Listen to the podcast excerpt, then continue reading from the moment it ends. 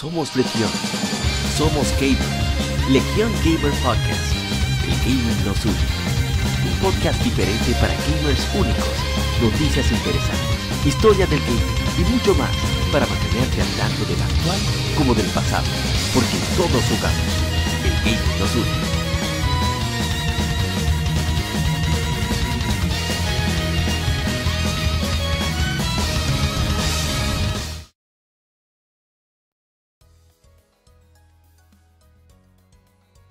Tal, colegas gamers? Bienvenidos a un episodio más de Legion Gamer Podcast. Este es el número 167, lado A. Soy Yapa, como siempre, un privilegio que nos escuches, ya sea a través de la grabación en vivo en YouTube o en diferido a través de las diferentes plataformas de podcasting como Spotify, Apple Podcast, Tuning, Google Podcast, etcétera, etcétera.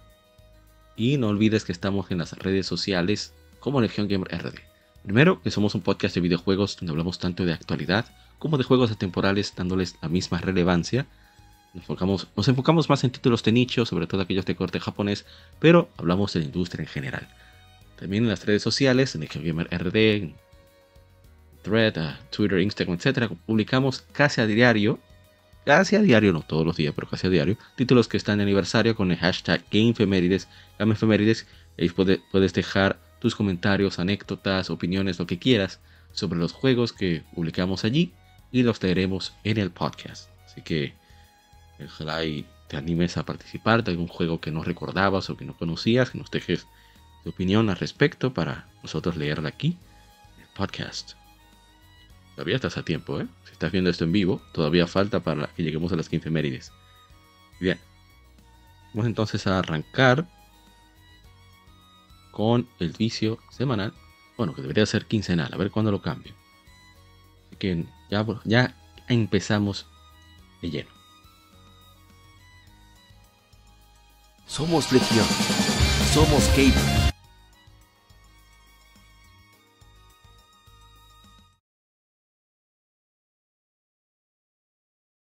Vicio semanal. Comentamos los títulos y demos que jugamos recientemente.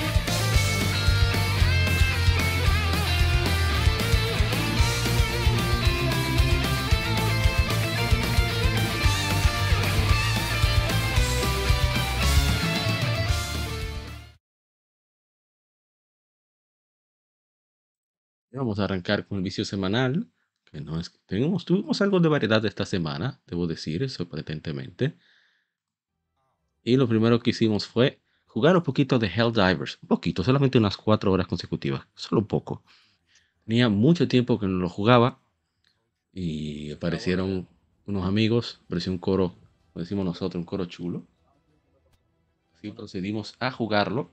Estaba mi hermano Chilo Cero, nuestro amigo Kiobalski también. La verdad es que gozamos un montón con ese juego. Tan violento y divertido. O Divers es un juego de disparos perspectiva desde arriba, top view. Vamos a poner un poco de gameplay. Entonces hay que coordinar con, los amigos, cada uno, eh, ya sea eh, vigilar un cuadrante, eh, quién va a realizar cierta actividad, quién va a pedir algunos elementos, entre otras cosas. Es realmente súper, súper chulo y que saca lo peor de uno, parecido como, como hace. Mierda. Perdón, que acabo de llevar un compañero y me parece muy gracioso. Y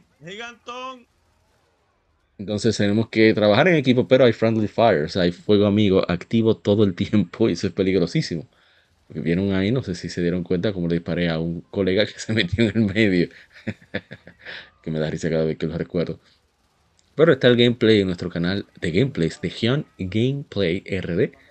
Ahí pueden chequear todo lo que estamos jugando durante la semana, que no sea Gamefemérides o lectura gaming o tampoco el podcast. Así que pueden darse su vuelta si quieren ver. No siempre comento si estamos jugando en, grupo, es posible que sí. yo afortunadamente tengo los aditamentos necesarios para poder grabar las conversaciones. Así que esta Helldivers es un juego de disparos desde arriba. Se juega en primera persona. Perdón, perdón, desde arriba. Eh, se juega hasta cuatro personas online o local. Eh, una sola compra y lo tienes en tres sistemas: PlayStation Vita, PlayStation 3 y PlayStation 4. Esta es la versión de PlayStation 4. También está en Steam, caso de que te interese. no pude jugarlo en PC. Y bueno, lástima que no tiene crossplay con PC, debería de poderse, pero no sé qué le pasó a Sony. Y afortunadamente, vamos a hablar de la segunda parte, creo que ya lo comentamos, sí tendrá crossplay entre PlayStation 5 y PC afortunadamente. Y bueno, vamos entonces al siguiente título. Este es otro, parte de, ese conjunto de, de jueguitos que estábamos. Ahí está Castle Crashers, un juego muy, muy divertido, muy dinámico, muy loco, debo decir.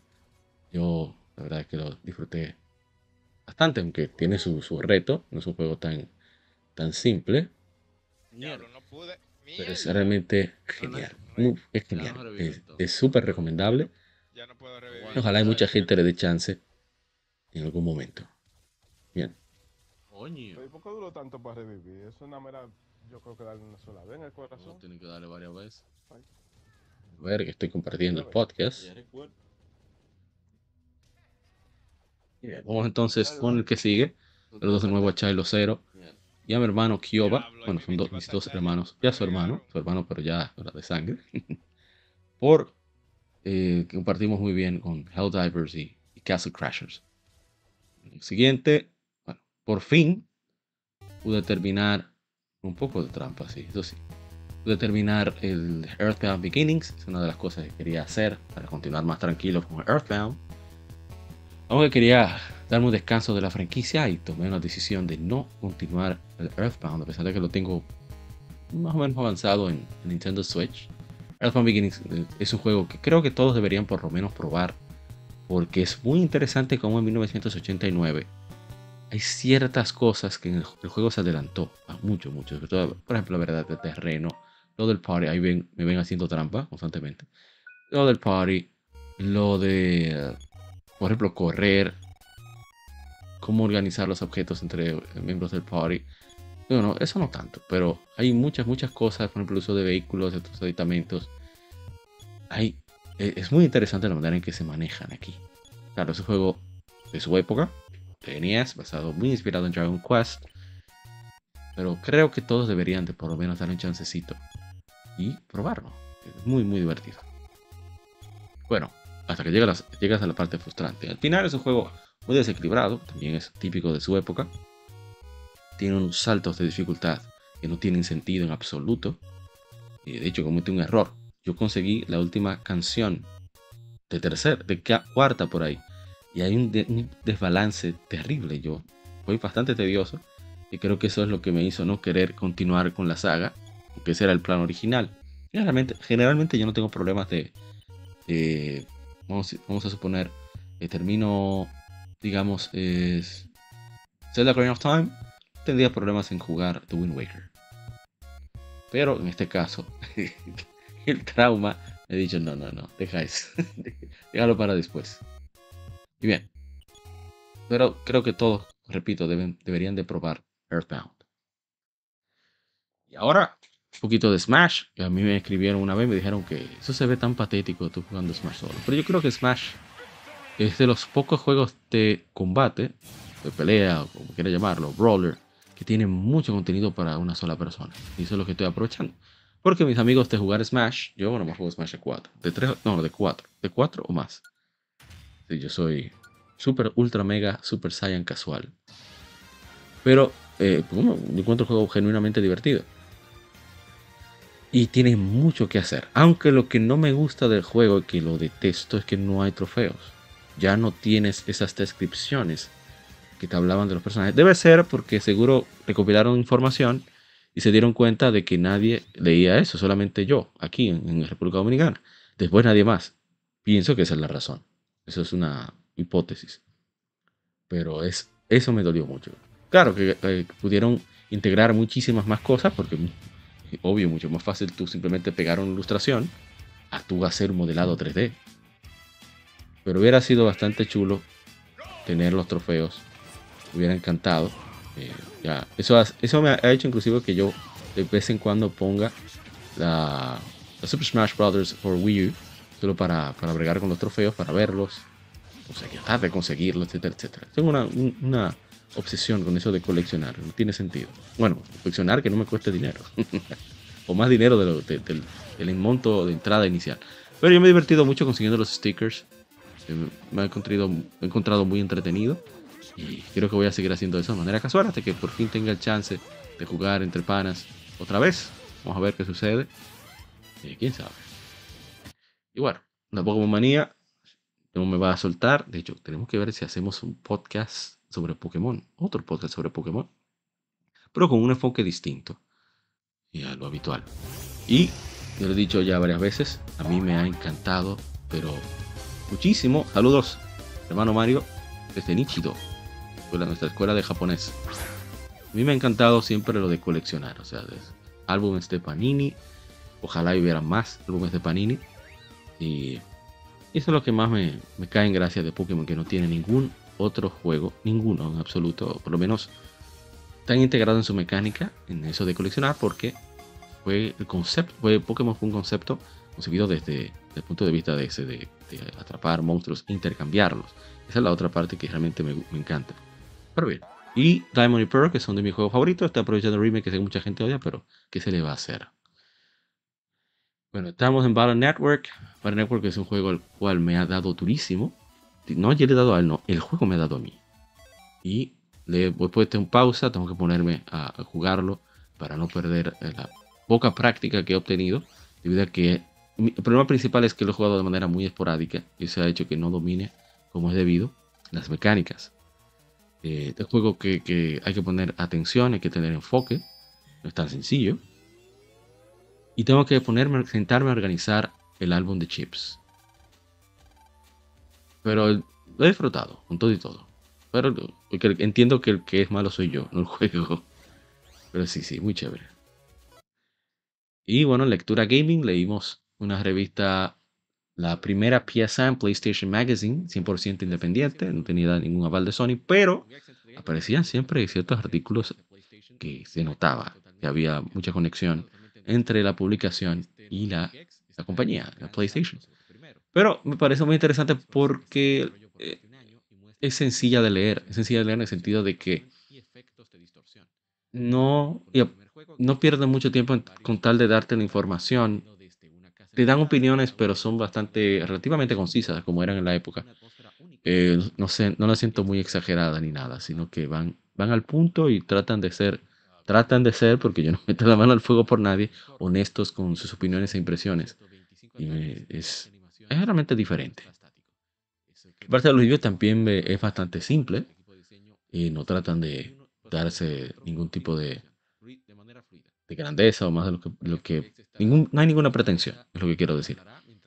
Y ver también los previews. Por ejemplo, me sorprendió ver en el preview de Castlevania Symphony of the Nights no hablaron de que ese juego es genial, cuando la mayoría descartaban ese juego por completo por el hecho de ser 2D. Eso me sorprendió gratamente. Y Gecko, de Gecko, la verdad es que este preview me convenció de querer probarlo. Porque yo probé uno de los 2D, creo que fue el primero, y me pareció divertido. Así que tengo ganas de, probar el siguiente. Ya esto es una entrevista de Dengeki, PlayStation, y otras revistas a el equipo del staff de Final Fantasy VII.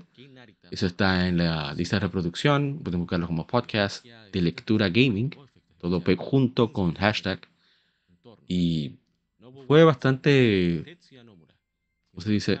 Interesante, bastante educativa. Y hubo ciertas cosas que realmente me sorprendieron, que leí ahí. Eh, sobre los personajes favoritos de Nomura, por ejemplo. O el cambio que ellos sintieron que hubo de Final Fantasy VI a Final Fantasy VII, o la razón, mejor dicho, una de las razones por las cuales eligieron el PlayStation sobre Nintendo 64, que fue muy, muy interesante de leer y, bueno, esperamos seguir nutriéndonos con Shmuplations, esa página que se encarga de traducir artículos de entrevistas, eh, bueno, artículos, entrevistas a desarrolladores japoneses hechas en revistas japonesas como Famitsu Dengeki, entre otros, al inglés. Que muy, muy entretenido de esa revista, muy, muy formativo. Bien, ahora esto es. Ah, bueno, seguimos con Pokémon Sword. Eh, lo he dicho muchas veces, Pokémon Sword me parece un juego mejor elaborado por mucho que Pokémon Scarlet. En todo sentido. bueno, quizás la parte de la idea de Pokémon Scarlet sí me parece interesante, de ese mundo de tu ver a los Pokémon en su hábitat natural, me parece muy interesante, lo de tú no tener límites de exploración, pero eh, yo estoy seguro de que aún con los assets y las ideas que tiene Game Freak, que tenía Game Freak para Pokémon Scarlet, sea por la razón que fuera que eh, según ellos no se pudo hacer, hubiera, lo hacen para el sucesor de Nintendo Switch, que por, parece que va a ser eh, superior, va a ser como un PlayStation 4 portátil o, más. Y como quiera va a haber problemas, porque Game Freak es así. Así de sencillo. Ya Game Freak es así, no hay nada que hacer. Y ya lo último que estoy jugando, me he tardado bastante con esta sección, es nada más y nada menos que Xenoblade Chronicles 2. ¿Cómo lo decimos de cariño? Xenoblade Chronicles 2. Y el juego está muy, muy, muy divertido, muy entretenido. La historia se le ve que tiene un trasfondo.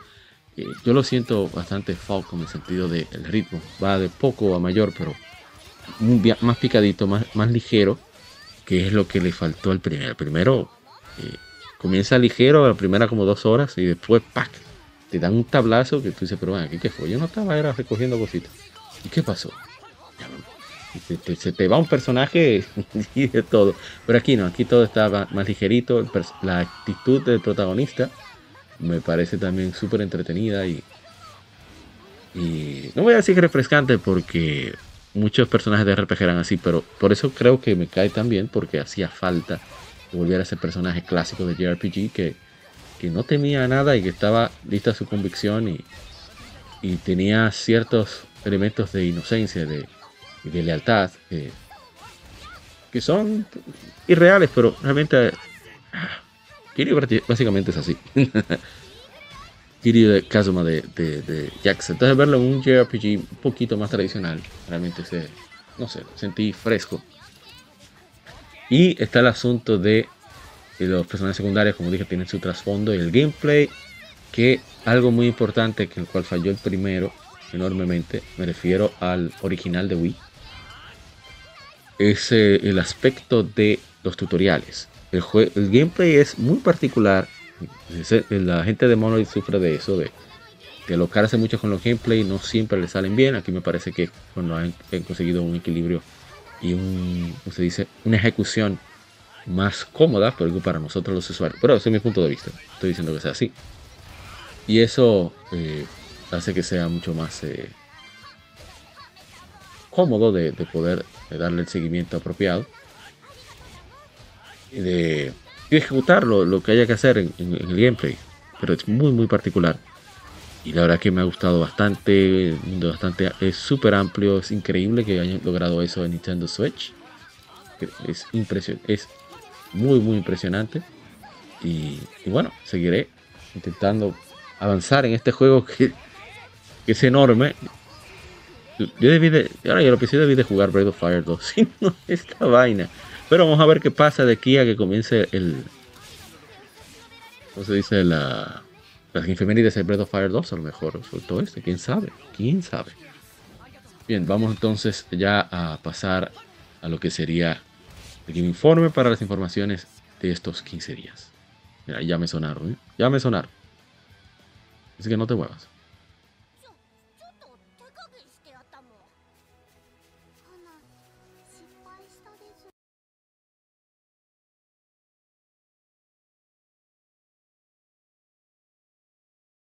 Game Informe. Las noticias de la semana debatidas y comentadas.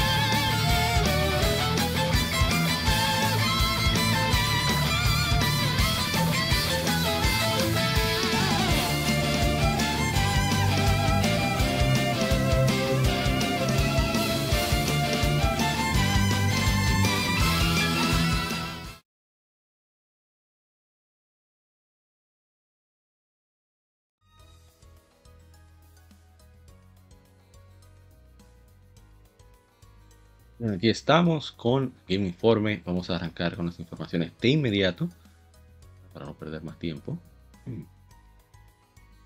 Así que vamos a ver, a ver, a ver, con las informaciones por acá. Y Estamos en ematsu.com, en la página de información de videojuegos, para mí la más seria que hay, no hay forma. Sal Romano se la comió con esta página. Bien, aquí vamos. Editora Sega y desarrolladora Ryuga Gotoku Studio han lanzado nueva información e imágenes para Like a Dragon Gaiden, el hombre que borró su rostro, introduciendo el Coliseum, Club de Cabaret, Pocket Circuit, Karaoke, Boutique, Arcade y juegos de Master System y dardos. Casi nada, ¿eh? Coliseo que es una de las cosas más divertidas de Jaxa para mí. No voy a entrar en, detalles de las reglas. Paris Lounge, donde puedes encontrar nuevos aliados o hablar con tu equipo actual para formar lazos más fuertes. Tiene, bueno, parece que va a tener cierta Legendary Fighter Pack. Ajá. Tres Yakuza del clan Toyo que se muestran al combate. Y la victoria. Ah, eso está, está muy entretenido. Cabaret Club vuelve otra vez. Ah, pero ahora tienes eh, modelos reales, ¿eh? Dije entre cinco individuos y disfruta una tarde, una noche glamorosa. Una vez que tengas ya confianza con ellas, pueden invitarte a salir para algún tiempo privado después. Eso puedes ver otro lado de ellos. Excelente. Pero qué interesante, ¿eh? Muy, muy interesante. Esa estaba en la presentación en Anime Expo, esa coreana. Creo que es coreana, no sé qué son, creo que se llama. Oh, miren ahí. Pocket Circuit que vuelve. ¿Eh? Excelente. Carrera de los carritos. Estos que surgieron en Jaxa 0 y se han vuelto ya parte muy popular de la, de la saga de Jaxa. Una chulería. Y tenemos el karaoke que no se puede quedar. Karaoke es parte de Jaxa. No hay forma. Y va a haber una nueva canción. Sayonara Silent Nights. Primera canción navideña de Yaxa. Digo, de Ryuga Gotoku. Y la boutique que te permiten personalizar la apariencia de Ryu. De Kiryu, perdón. Está muy chulo. También. Ya, yo vi que voy a perder muchas horas. Mucho, Esto va a ser terrible. Y el juego de arcade y Master System viene Fighting Vipers 2. Increíble. Fighters, Fighting Vipers 2 es un juego de peleas muy parecido a Virtua Fighter, pero todo sucede en una caja. Y parte de la investidura de, los personajes se puede ir rompiendo a medida que vas atacándoles. Y Sega Racing Classic 2, que editó en la USA 2, también pues, viene en arcade. Increíble cómo están llegando juegos de Sega Saturn o de AM, creo que se llamaban AM2. no estoy seguro el, arcade, el sistema, el board. También viene Galaxy Force, Flicky y más en el Master System. Ahí, excelente. Ahí están los juegos de datos, uno de mis favoritos de la serie, definitivamente. Ahí está. Like Dragon Gaiden, The Man Who Raised His Name, saldrá para PlayStation 5, Xbox Series, PlayStation 4, Xbox One y PC a través de Steam Microsoft Store el 9 de noviembre de este año. Así que una chulería, qué bueno, alegra. Creo que hay otra información. Vamos a ver. Vamos a aprovechar ya que estamos aquí. ¿Eh? Esto es lo que quería ver. Esto es lo que quería ver. Que tenemos que Like a Dragon Infinite Wealth lanzará tanto físico como en digital para PlayStation 5, Xbox Series, PlayStation 4 y Xbox One y PC a través de Steam y Microsoft Store el 26 de junio del año 2024. En todo el mundo anunciaron tanto la editora Sega como la desarrolladora Ryuga Gotoku Studio. Ya están disponibles los pre-orders en, digital, aquellos interesados. Ahí vienen el caso Makirio, que regresa de nuevo a la saga. Esto va a ser bastante interesante. Bien, seguimos. Habíamos dicho en Legion Gaming Consulting, hicimos la división número 166. No sé, ya ni recuerdo si pues. Habíamos hablado de que Embracer Group tenía que reducir el personal porque es imposible tú manejar a tantos empleados que hacen tantas cosas diferentes. Bueno, no es imposible, pero ellos no han hecho un buen trabajo. Entonces, adquiriendo más, adquiriendo más. Bueno, el punto es que ahora Embracer Group está considerando opciones para la compañía de Gearbox Entertainment, incluyendo una venta. Dice, dijeron tres personas que son eh, muy cercanos, eh, le dijeron a Reuters. Todas las personas dicen que Embracer Group ha recibido interés de, terceros queriendo comprar Gearbox Entertainment, que fue, adquirida en febrero de 2021. Razer Group eh, alegadamente está trabajando con Goldman Sachs y Arian, Ariam and Company para explorar una, una venta. A pesar del interés de terceros, las fuentes también advierten que puede que no ocurra ningún trato. Los representantes de, ambos, de tanto Embracer Group como Goldman Sachs declinaron comentar cuando fueron contactados por Reuters. En junio, Embracer Group anunció una, un programa de reestructuración a gran escala, incluyendo despidos, cierre de estudios y cancelaciones de juegos. Desde entonces han sucedido varios despidos, como y también fue cerrado el, la desarrolladora de Saints Row Volition después de 30 años en operación. Eso es muy triste. Oh, mira, mira interesante. Vuelve Izuna. Eh, qué bien. Eso salió en Nintendo DS, recuerdo haberla probado. Okay, Russian Beat X, Persona Pro Brothers. Microsoft Master Collection, 24 de octubre. Son noticias rapiditas que aprovechando para comentarlas ya que están ahí. Vamos entonces a lo que sigue.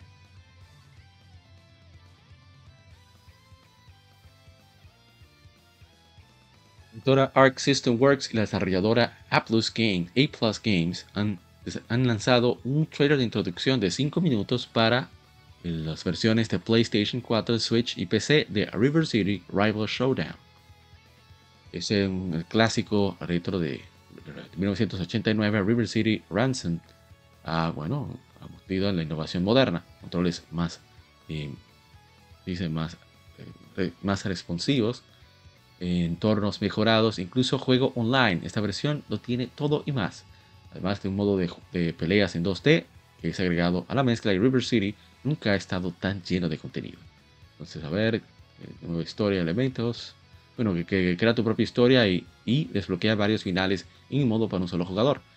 En nuevos eventos de historia te esperan mientras peleas durante tres días de hostilidades de, de secundaria personajes y diálogos, y diálogos cambian con cada evento completado, culminando en una única variedad de finales. Descubre tramas siniestras y protege tu territorio a toda costa. El destino River City está en tus manos. Utiliza nuevas técnicas especiales vistosas y envía a tus adversarios a empacar. varios movimientos. Juego, juega contra amigos, el modo de peleas de 2D, el Double Dragon 2 2023, nuevo juego de peleas que está incluido sin costo extra. Muy bien. Este título es un port de River City Rival Showdown de 2016. City Rival Showdown saldrá para. Un momento, a ver, ¿dónde está eso? River City Rival Showdown saldrá para PlayStation 4, Nintendo Switch PC a través de Steam el 12 de octubre en todo el mundo. Vamos a ver.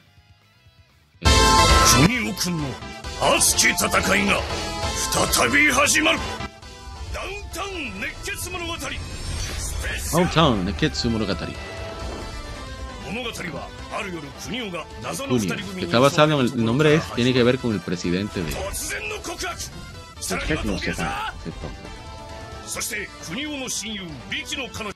Porque es un, no es solamente un beat'em up, es un bendito RPG. O sea, tú conversas, compras cosas para mejorar. Me gustaría que lo hubieran hecho, rehecho las imágenes, pero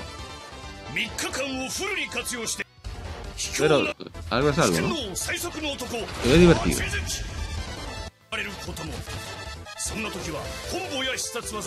Claro, esto es parte de la estructura que tiene Arc System Works, riendo estos juegos Tecno Japan, está sacando el juego y esto está muy bien. Yo me gustaría jugarlo, ahí está hablando de modo cooperativo, que puede jugar con amigos online y local. Eso me llama mucho la atención, poderosamente la atención. Y ahí está el modo de play. Vamos a dejarlo hasta ahí porque quedan muchas cosas por ver aún. Y bueno, Nintendo tuvo su Direct presentaron, creo que se presentó Nintendo Direct también. Pero ustedes saben, nosotros no, buscamos resumen ni nada, sino que simplemente sacamos lo que más nos parezca interesante y lo conversamos.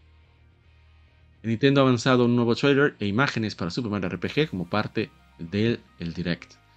A ver, ah, que vuelve. Viendo que, ah, eso es lo nuevo, que comandos de acción exitosos llenarán la barra de acción y cuando llena liberará un triple movimiento de, triple movimiento de tres personajes. Esto cambia basado en tu grupo actual, así que prueba diferentes combos. Eso como el juego original encontrarás jefes y personalidades coloridas en tu aventura. Esta vez, una vez que eh, termines el juego, puedes retar algunos de ellos de nuevo, pero estos jefes más poderosos no serán fáciles. Su primer RPG saldrá para Nintendo Switch el 17 de noviembre en todo el mundo. Eso lo espero con unas ansias. No tiene sentido. Mario's first RPG adventure returns. Primera aventura RPG de Mario vuelve. RPG game is back with, with updated graphics. Gráficos actualizados, lo vemos. Ve bastante bien el juego y está muy muy chulo. Miren qué bonito se ve Bowser, bello Bowser. Ahí está Gino, de nuevo. Y la bendita nube. Miren cómo señalan ahora, qué interesante cuando se cubren. Mira que ahora se puede estimar a todos los enemigos. Ah, mira, eso es para facilitar y que llena esa barra. Y cuando se llena, pues el movimiento triple. Está muy bien. Depende del grupo, que el movimiento cambiará. Así que prueben diferentes combos. Dice el tigre. Está muy chulo. Pero vamos a dejarlo ahí porque faltan más juegos. Pero va, va, de cabeza, sin duda. Entonces, a ver, continuamos.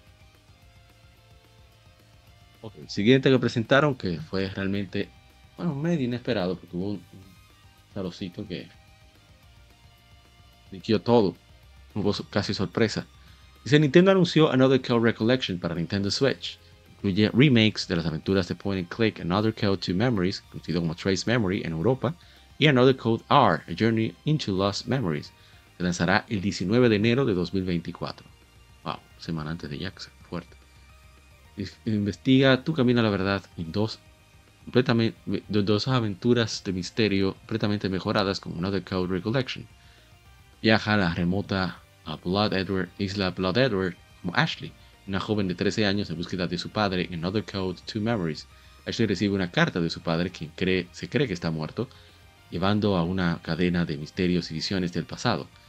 Investiga tus entornos y lugares mientras, mientras resuelves puzzles para revelar la verdad en este, este refrescante recuento del original Trace Memory para Nintendo DS.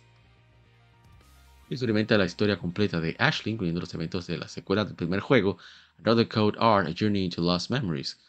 Previamente, sin lanzar en América, esta segunda entrega completa la intrigante historia de Ashley mientras viaja a Lake Juliet, al lago Juliet, dos años después de los eventos del primer juego, para descubrir la verdad escondida con respecto a su madre. La colección incluye versiones mejoradas de ambos juegos originales, con visuales completamente mejorados, en- entornos totalmente explorables, nuevas actuaciones de voz, eh, puzzles, música y más. También habrá sistemas de navegación y de pistas eh, opcionales, opcional, perdón, y han sido añadidos para ayudar a los, jugador- a los jugadores nuevos a los juegos de aventura. Vamos a ver el trailer, un poquito de trailer. Look alive. We're almost there. Casi llegando, me dice. Llegando a la isla. Nintendo DS game Trace Memory Nintendo DS. returns on the Nintendo Switch system as another code to memories. Regresante al día, como Another Code to Memories. Ve bastante bien el juego, aprovechando que es la gráfica que no. Bueno, todo está fijo, los assets. Como no, no es neces- necesario tanto movimiento. eh, no te preocupa tanto el renderizado.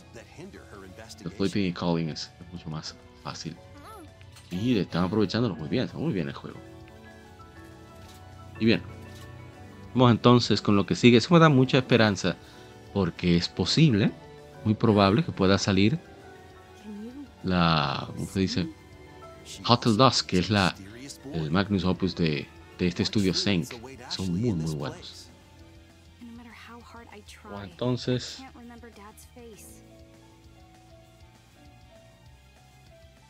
vamos con lo que sigue. Para tomar un poco de agua.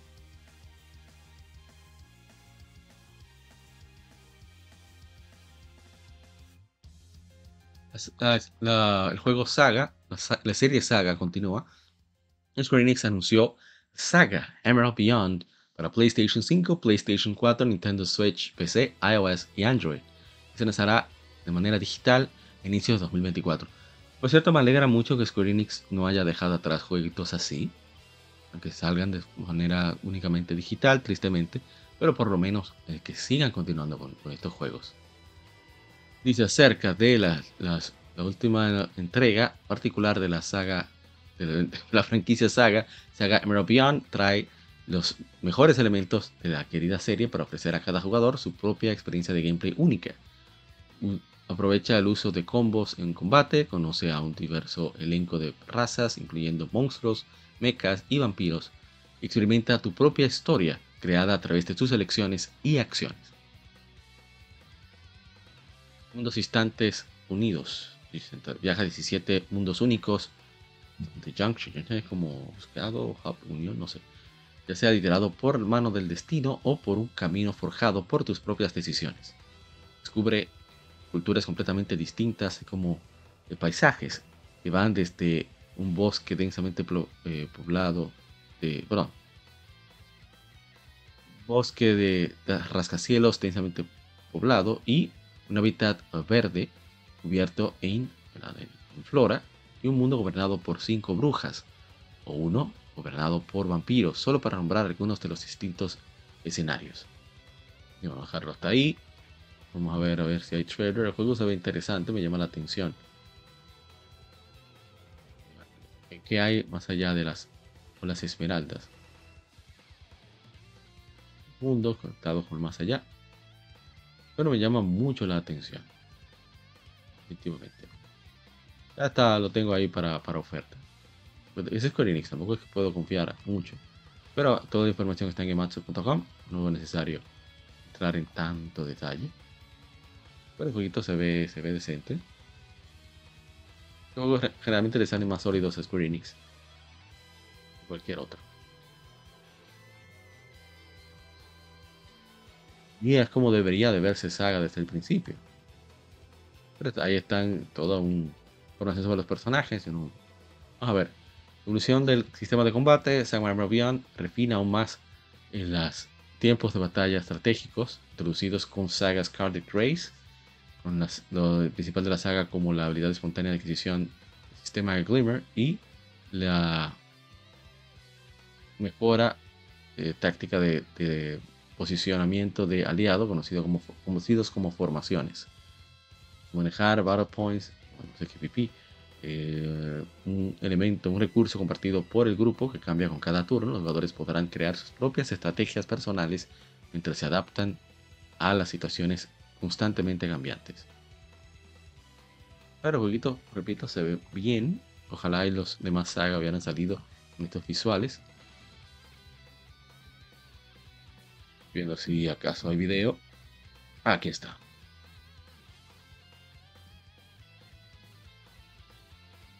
Perro. Totalmente la japonesa. Ah, porque se equivocaron. RPG サガエメラルド・ビヨン Emerald ド主 Beyond. 人公は6人不屈と共に戦うせ小学生として暮らす魔 Está 女 bien, el juego se ve interesante. 謎の組 Me 織 llama を mucho la 首都 atención. 警察の2人組声と Y 体を mira, 失った ahí está el 私 equipo de ética, puso gente variada. Ahí hasta robots, que tan variados que son. Tigres raros también. Hay de todo, el juego その completo. 中から1人を選び目的を Lo 果た dije すため de- dentro de la historia, que 二 tienes 分 que 間 hacer, でつながった decisiones tomar, a 17 dónde もの ir. llama mucho, mucho la atención. Bueno, sigamos con próximo.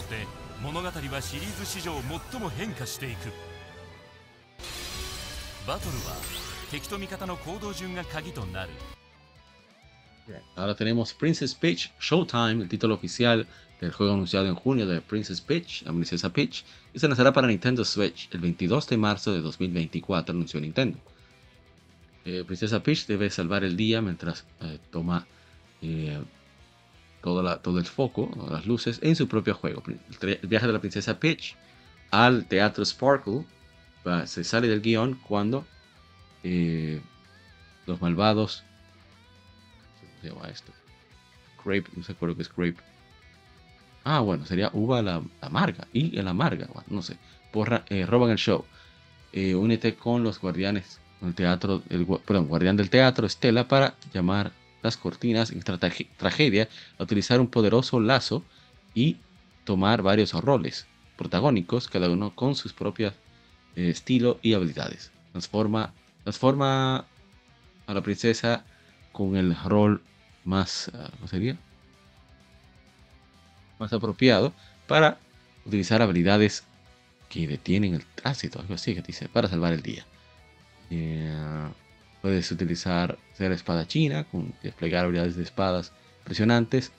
Eh, también un traje de detective para encontrar quién hizo qué en un, misterio de un, museo de misterio. Un mis- un misterio, un museo, perdón. Y el maestro de Kung Fu para Chef. Los roles de Peach te dan maneras dis- distintivamente poderosas para salvar la jugada, bueno, la obra. Vamos a ver un poco del trailer de Princess Peach. Showtime. Ahí está la bandita esta. La carta que recibe. day, a loyal toad presented a flyer advertising Y aquí viene el desastre. the wicked grape and the sour bunch suddenly made their grand entrance and took center stage. Tomado el escenario. Como dijimos ahorita. Now it's Mira, pero up no to tiene ni siquiera tiene la- corona. Estoy impresionado. to save the play and the day. This perfect Error. performance has become a terrible tragedy. Para la presentación se ha convertido en una tragedia terrible. Peach can use the power of Stella's ribbon to face off Para poder against the utilizar Sour Bunch. el poder del lazo de Estela para resolver el problema y la cosa ribbon alone humedad también. El lazo por sí solo no siempre puede resolver, así que ahora hay que cambiar.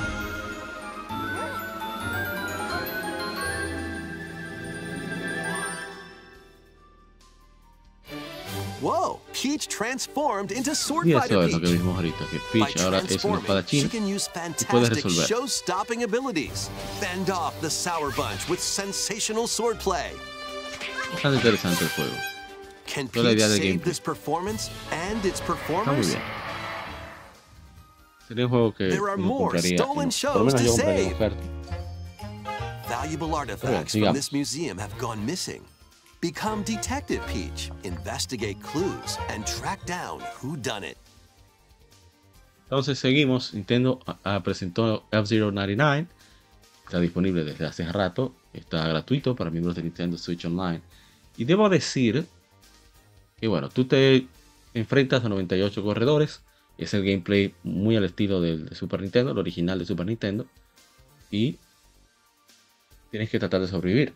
Cada, en cada vuelta van eliminando los jugadores por posición, por ejemplo, los primeros 5, después los siguientes 10, así sucesivamente. Y tienes que también sobrevivir, o sea, porque tienes una barra de energía como en F-Zero X y GX, que es también el que te permite el boost, entonces tienes que equilibrar. Hay un botón para tú atacar, y ha sido muy, perdón, muy, muy divertido. Lo he probado muy poco, pero hay que, lo que no entiendo es por qué hay que pasar un tutorial. Y la verdad es que está fantástico, está genial, The es, increíblemente divertido. A mí me ha gustado mucho. Porque yo lo que la paso es chocando a los demás. Y a ver si se explotan. 99. Y las pistas, el- classic lo bien que responde el control. Ha sido muy, muy, NES muy chulo. Y entiendo que through mucha gente molesta por be la elección de, de no de que sea simplemente esto, no zero, sea un juego nuevo de. F-Zero. Pero yo comprendo que F-Zero need es un juego difícil de vender.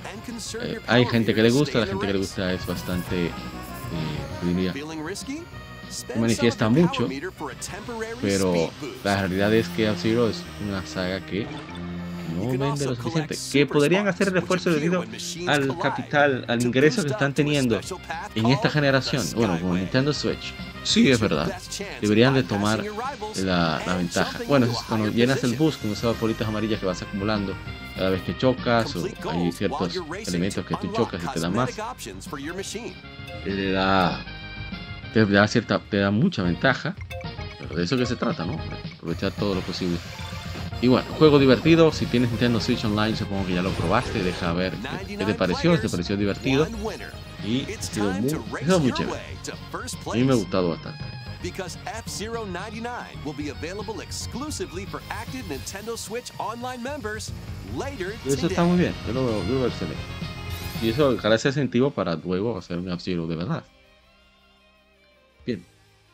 Eh, Nintendo también anunció Luigi's Mansion 2 HD que se lanzará para Nintendo Switch en verano de 2024. Anunciaron tanto la editora Nintendo como la desarrolladora, los canadienses de Next Level Games. Y no voy a decir mucho, es prácticamente la versión de 3DS, pero en HD para Nintendo Switch. Eh, tienes que conseguir partes de la luna oscura. Que bueno.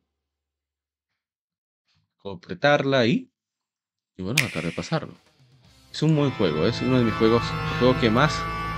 Uno de los juegos que más he disfrutado de Nintendo Switch. Eh, se ve bastante bien en el mismo. Perdón, en 3DS, se ve bastante bien en 3DS y aquí espero no sea la excepción. Ojalá que, bueno, que tenga éxito y le vaya bien. Luigi's Mansion 2. 2 HD. And teaming with the supernatural. Yo la verdad que gocé mucho lo, lo que jugué de, del juego, que afortunadamente lo pude conseguir original. Y, y bueno, ¿qué decir? muy chévere. Entonces, a ver, this vacuum-like device, ¿de qué the seguimos? Sí, tenemos información de este jueguito. Pero faltan unas cuantas, ah, muchas noticias.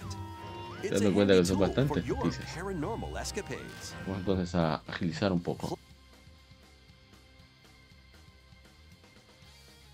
Y saludos a Table Smash que está por aquí. Muchas gracias por darte la vuelta en su canal, ¿eh? siempre tiene, tiene interesante.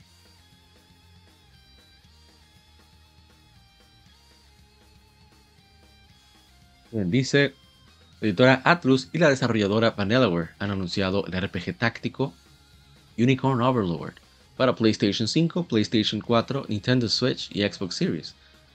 Se lanzará el 8 de marzo de 2024 en todo el mundo.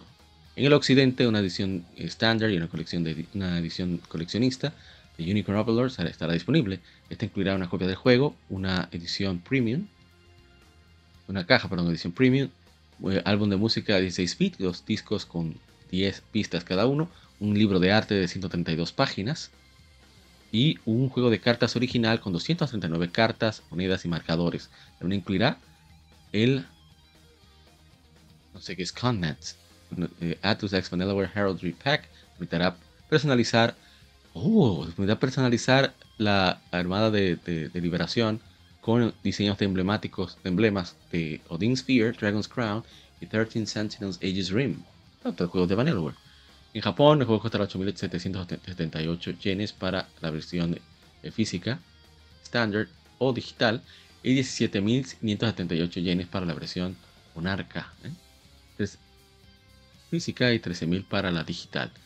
Le te incluyen lo mismo, exactamente lo mismo. Entonces, ¿qué trata? Libera tu reino, reclama tu destino. De las mentes maestras que trajeron a 13 Sentinels Aegis Rim. Dean Sphere, Atlus X Vanillaware presenta el renacimiento del RPG táctico de fantasía. Lucha contra el destino y embarcate una aventura real para real de realeza, ¿eh? Si acaso. Para retomar tu reino junto con tus eh, aliados de confianza. ¿Cuáles esos aliados? Unicorn Overlord combinan el, el género de RPG táctico atemporal, ahí está, ¿eh? usando nuestra palabrita, atemporal, con la exploración en general y sistema de batalla innovador para una experiencia de fantasía épica única en el estilo icónico de Vanillaware. Elementos principales. Y viaja por un mundo vibrante, consigue unidades, ensambla unidades y dirígelos hacia unas, unas batallas exquisitamente animadas. Sí, Vanillaware, eso es lo que queríamos de 13 Sentinels Aegis Rim. Aunque la mayoría de la gente le gustó, pero yo hablo por mí. Eh, ejecuta eh, acciones heroicas y crece, eh, er- crece tu, tu, fama a través de las cinco naciones. Cultiva una un gran ejército con más de 60, pe- 60 personajes únicos, de humanos a elfos, a bestias masivas y ángeles celestiales. Aquí tenemos el anuncio, vamos a verlo. Tis a grievous tale which speaks of one stolen destiny, stolen destino robado. And stolen nations. Naciones robadas. Yet as the world stands consumed by immense evil, consumido por a fallen prince mal. shall rise again, ring of legend lighting his path. That is the ring of the unicorn. Ahí está. El, anillo del unicornio. Tesoro del legado linaje real. No, pero eso se ve espectacular. Mire cómo se ve eso. Ah. Mira, no soy muy fan de los tácticos, pero por. Vanillaware lo hago. World. Un expansivo. Se está muy duro el- diseño de personajes. El protagonista se ve to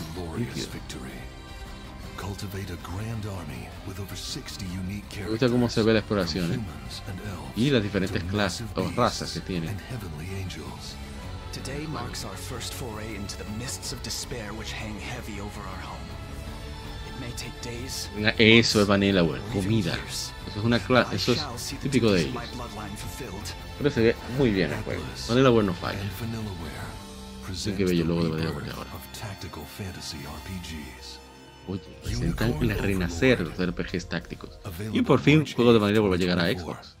Está la- el viajecito de, de Spencer en mostrando ¿verdad? los frutos. Van a salir en Xbox.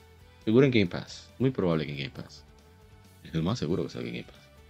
Vamos entonces con lo siguiente. A ver, tenemos otra información sobre este jueguito. No voy a dejar pasar más detalles. Pero muchos más detalles.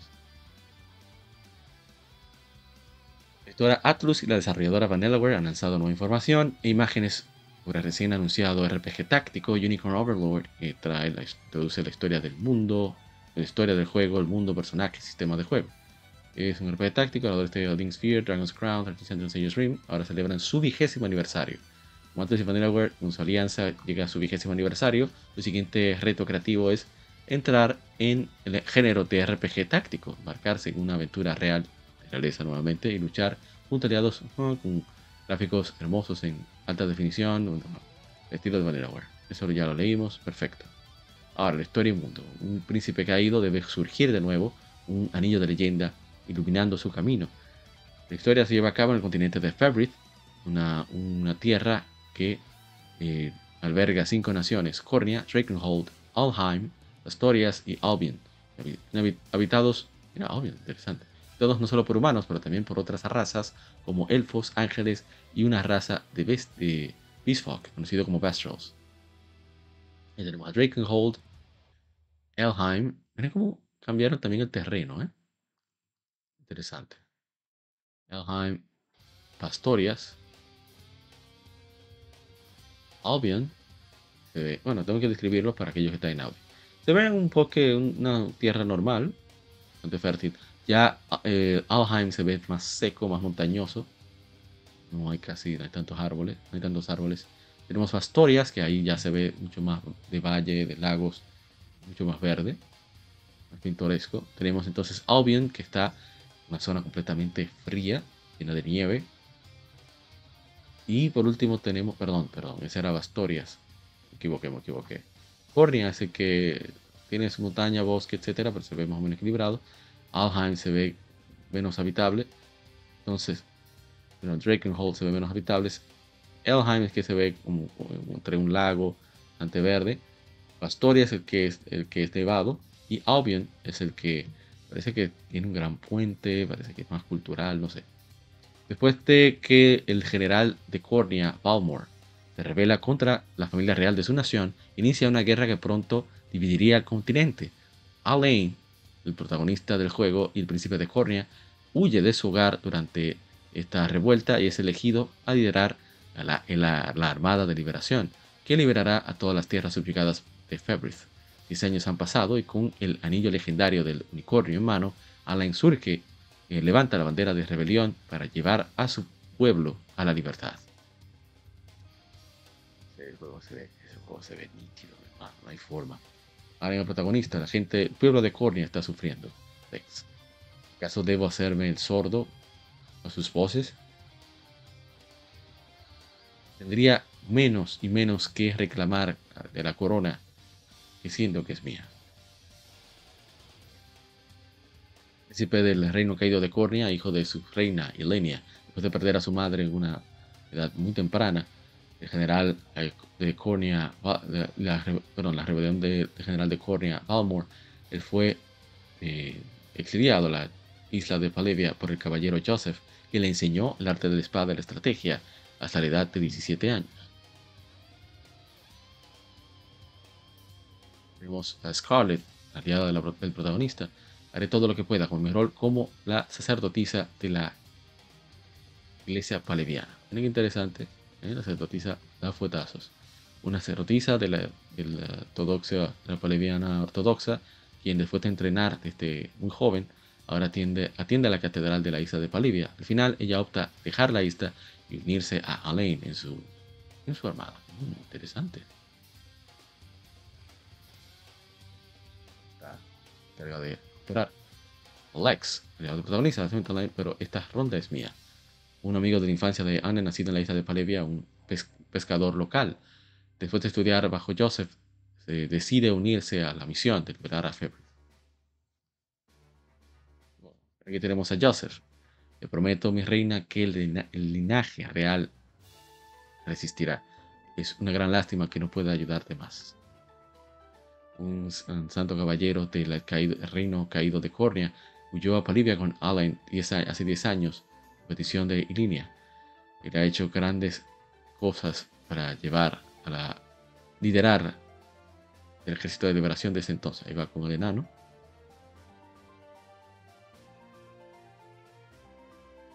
Ataca, recuerda a Seth de Fire Emblem Sacred Stones. Ahí tenemos en línea. General busca mi muerte y solo la mía. Yo no voy a correr ese destino. Eso es tener, tener ovarios. Como despida a Reina de Cornia, quien gobernaba con una mente brillantemente militar y con una mano dura eh, bueno, no diría dura, firme, firme, esa es la palabra, firme. Después de darse cuenta de que no había manera de eh, calmar la rebelión, ella confió a su hijo, a El Alain, a su, eh, retainer, un caballero real, leal, Joseph. El combate. Tenemos el, el enemigos. Bueno, el juego se ve genial. A ver, eh, viaja libremente en un mundo extendido, obtén nuevos aliados, eh, forja tus alianzas, tus lazos y lidera a la liberación, a una victoria gloriosa. Cultiva un gran, gran ejército de más de 60 personajes únicos, de humanos, elfos, bestias enormes y ángeles celestiales. Bueno, eso ya lo leímos. Sistema. A ver. Pues pueden viajar, donde la siguiente que rutas tomar, cuáles batallas lucharás, dependen completamente de ti comida deliciosa, combate. A ver, que vas a comandar en tiempo real, debes mantener un ojo en la situación y tomar las decisiones más críticas, como cuáles unidades enviar, a cuándo y dónde. La victoria es asegurada una vez que puedas cumplir con ciertas condiciones, como vencer al general enemigo. Batallas individuales iniciarán cuando tus unidades hacen contacto con el enemigo durante un escenario de batalla. Coordina las, las tácticas de las unidades por adelantado con condiciones que determinen cómo y cuándo utilizar habilidades que automáticamente se llevarán a cabo. Balancea las clases de, sus aliados, clases y habilidades de tus aliados para formar las unidades más poderosas para la situación y observa la batalla llevarse a cabo mientras como tus personajes automáticamente se enfrentan en combate. Adáptate y mejora tus tácticas mientras aprendes de los resultados de cada batalla. Ahí que yo soy malo, parando cosas, pero se le va a dar el chance, sea como sea, porque es Vanillaware. Y se ve muy bien. Así era que quería que se viera la... O sea, que se vieran así las batallas. es dificultad. Bueno, yo voy a jugar en Sweet. bueno, normal.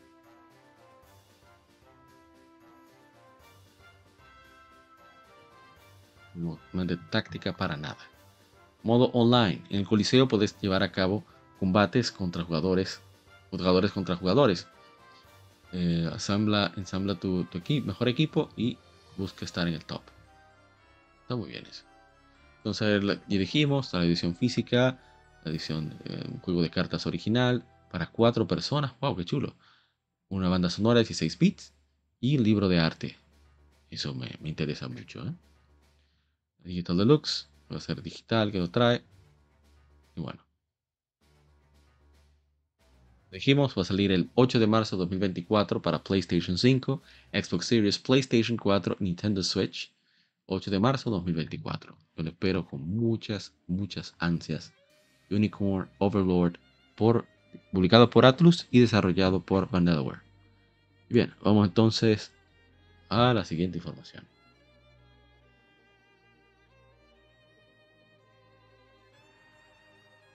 Ver.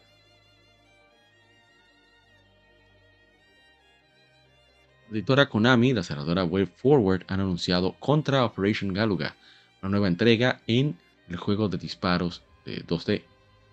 Se lanzará para PlayStation 5, Xbox Series, PlayStation 4, Xbox One, Xbox One, Nintendo Switch y PC a través de Steam a inicios de 2024. Nueva entrega en la legendaria serie de Contra está aquí. Contra Operation Galuga es una reimaginación del juego clásico de acción de los 80 con gráficos modernos, con gráficos y sonidos modernos, nuevos niveles, nuevos enemigos, nuevos jefes, nuevas mecánicas de juego y un sistema de armas mejorado, actualizado, un combate explosivo para hasta, hasta cuatro jugadores, eh, para hasta dos jugadores en modo historia y cuatro jugadores en modo arcade. No voy a hablar mucho de eso, a ver. Creo que no hay que mostrar mucho, solo hay que ver el juego ya.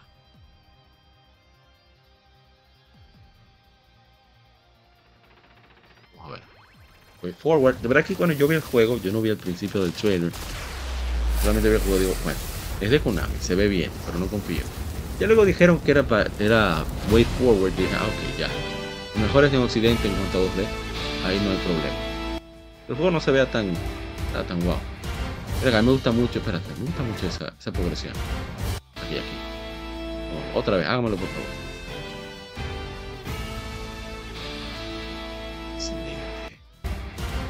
Eso hablamos. El juego se ve, los gráficos no son los más bonitos del mundo, pero no me importa. Se juega de 4 cooperativo arcade. Yo estoy muy interesado en eso. Nos va a llevar ese mismo. Yo espero que mi hermano Chilo lo consiga. Tengo que pensar a ver en qué sistema es que lo pienso comprar. Me gustaría comprar en PlayStation 4. Fácilmente que se consigue para ambos. Quizá primero, para Switch. En Switch es seguro que consiga gente que constantemente quiera más jugarlo. Estoy tan seguro ahora que lo pienso. Pero en PlayStation 4 hay más. Tengo amigos con más consistencia de jugar estos títulos. Aparte de los no hay más estable. Así que tocará ver. Pero sí, me llama mucho la atención este juego está. Y no, no sé ustedes qué creen. Les llama la atención. Interesante que haya dos féminas también. Muy, interesante. Bien, entonces, ¿qué más tenemos? Bueno, esto no es de mi interés muy amplio en particular, todo porque no va a bajar de precio. Juego que yo pagaría full price, pero el Pokémon Company, la cerradora Game Freak, han anunciado, han lanzado un nuevo trailer para Detective Pikachu Returns como parte del Direct. Y bueno, tiene un segundo rayo de brillantez. La aventura cinemática de Pikachu y su compañero Tim Goodman investigan varios casos sobre, eh, por Rhyme City buscando por Harry, el padre perdido de Tim. También trabajan con otros Pokémon para aumentar el, pues el alcance de sus investigaciones mientras sigan colores con Growlithe, que destruyen rocas con Darmanitan y pueden pasar por las paredes con Luxray de Tim y Pikachu resolver todos los misterios y encontrar al padre de Tim. Cuéntalo cuando salga Detective Pikachu Returns. Saldrá para Nintendo Switch el 6 de octubre de este año. Ahí mismo, ¿eh? This detectives Podemos ver el juego. This is Rhyme City, a place where humans and Pokemon co detective duo of Esa parte, o sea, lo que es interesante del juego para mí es Aparte, yo, a mí me gustan los, los juegos de point and click. No sé decir por qué, no tengo una como gran razón, pero me parece muy entretenido. Lo de la manera de interactuar, porque son juegos que cuidan mucho las interacciones y lo hacen divertido. Y, y bueno, el problema es que full price por este juego no lo sé, Rick. Pero sí, se ve bastante interesante. Pero vamos entonces con el siguiente. Faltan unos cuantos todavía. Wow. Que me emocioné. Ah, viendo noticias. Pero este va a ser rápido. Aspir ha anunciado Tomb Raider 1, 2 y 3 Remaster para PlayStation 5, Xbox Series, PlayStation 4, Xbox One, Nintendo Switch y PC a través de Steam. Se lanzará el 14 de febrero de 2024. Wow, qué fecha. 12 de febrero. Incluye las expansiones eh, Tomb Raider 1, The Unfinished, The Unfinished Business, la expansión que salieron originalmente para PC, Tomb Raider 2, The Cold Mask y Tomb Raider 3 y The Lost Art- Artifact. Eh, a ver, eh, y dicen algo acerca de si van a modificar los controles, no lo dice, present- tiene visuales mejorados y creo que se puede jugar con los gráficos originales. Mejora no es, bueno, sustancial comparado al original. Ahí se puede ver como el original. Eso va, bueno, es una mejora importante, ¿no? Se ve como los modelados CGI que tenían en los anuncios y, y en las artes, ¿no? Nos vamos entonces.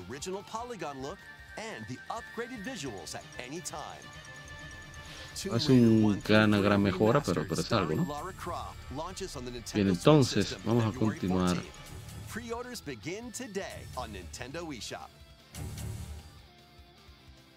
Vamos. ¿Qué pasa acá?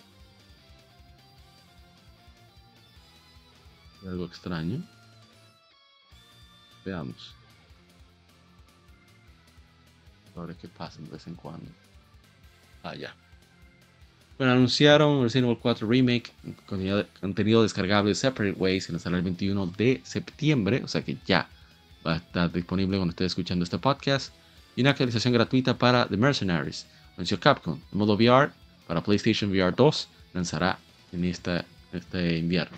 Separate Ways explora otro lado de la de historia eh, rehecha, siguiendo a Ada Wong en una misión clandestina que reúne, la reúne con el agente Leon S. Kennedy durante su búsqueda por la hija perdida, desaparecida del presidente.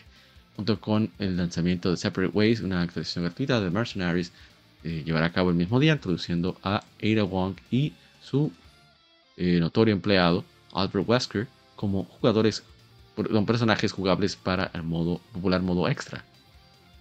Shredder debutó también eh, mostrando más de Resident Evil 4 VR Mode. Y bueno, que es una manera inmersiva, una manera inmersiva para experimentar la campaña principal de Resident Evil 4, que llegará a PlayStation VR 2 como una, una actualización descargable en este verano, en este invierno, perdón. Resident Evil 4 VR trae la acción más cerca que nunca y aumenta la intensidad y lo intuitivo con DualSense de PlayStation VR 2, que incluyen llevar dos armas, bueno, manejo realista de armas y mejoras de la acción del cuchillo y más. Separate Ways, en Separate Ways, Ira Wong viaja a una parte rural solitaria de Europa para infiltrarse en una aldea controlada por un grupo religioso conocido como los Iluminados. Bajo órdenes de Albert Wesker, Ira es asignada a obtener el secreto más oscuro del culto, un material misterioso conocido como el ámbar. Eh, Su operación se cruza con la búsqueda de Leon S. Kennedy por la hija desaparecida del presidente, trayendo una perspectiva alterna de la historia principal y descubre los eventos que suceden a puertas cerradas. Está muy bien.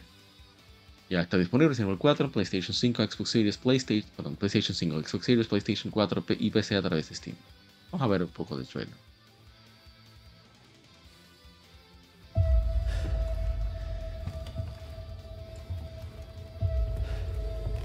Modo VR.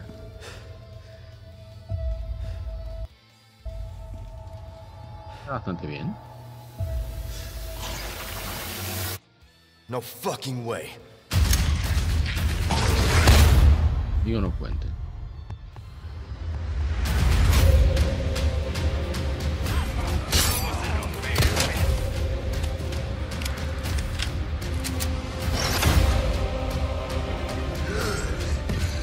Puede ser muy interesante.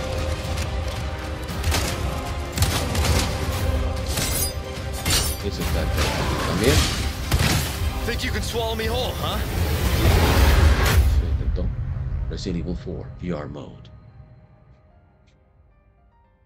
Y bueno, aquí viene lo del. En algún otro lugar, en otra misión que está llevando a cabo.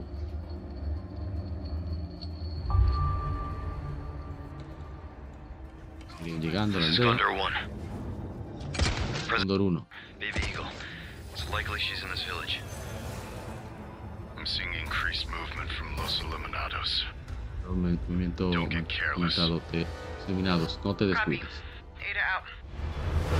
Mira que la voz de Ada What está terrible extraña. Está actions muy were extraña en done inglés. in its name, and who will Todas pay las its acciones que hemos dark cost. realizado en orden. Un, un hombre va a pagar el Find precio. Lewis. Fetch me the amber. ¿Dónde está Luis? Have you changed, duro. Ada? Cambiado Or are you Ada. just trying to use me again? Solo estás tratando de Because in usarme de this nuevo. world, someone always pays. There's someone who needs my help. ¿Quién me Best not to ask who or why. It's what I researched for all these years, Ada. And I see the symptoms already showing in your eyes. Está interesante. Los síntomas ya mostrándose en sus ojos.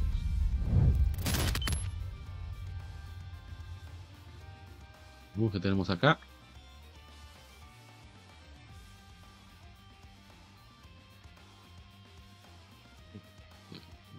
Pero si ya lo vimos. Ah, no. Es que ya salió. Lo está mostrando. There is this one thing I must do before lo que debo hacer I can antes recover the amber. poder recuperar el ámbar. Leon and that young woman, La jovencita, they are both infected. ambos están infectados.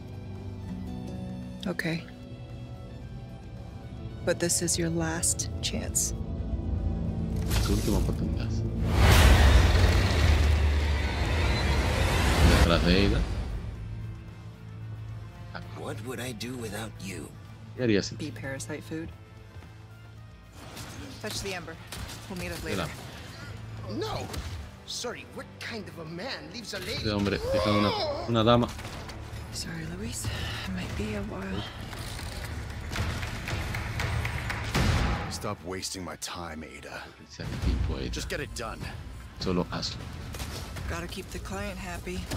Vamos a tener 500 dólares. Mira que la voz es extraña. Muy, muy extraña. Eh, You two are infected.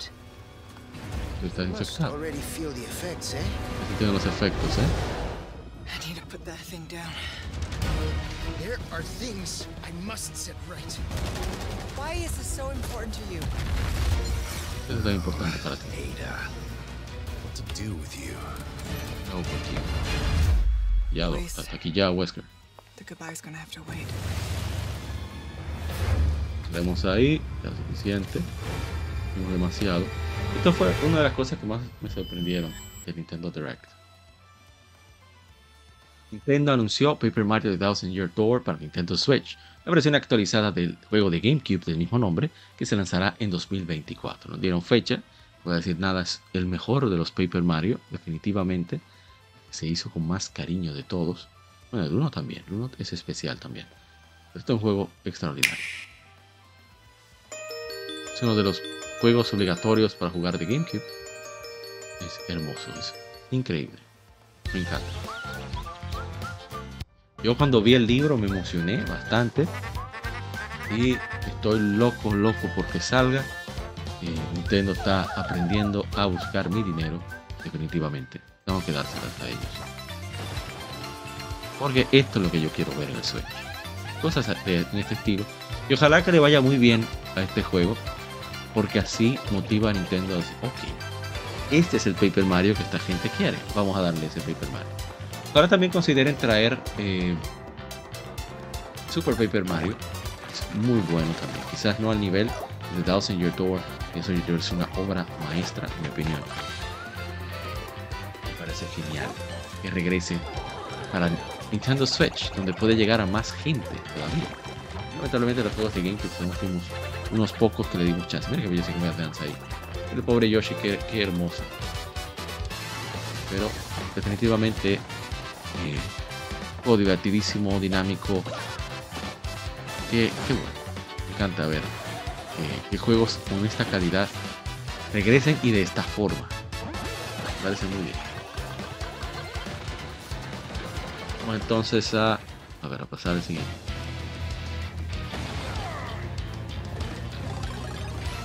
Parece que va a estar en español.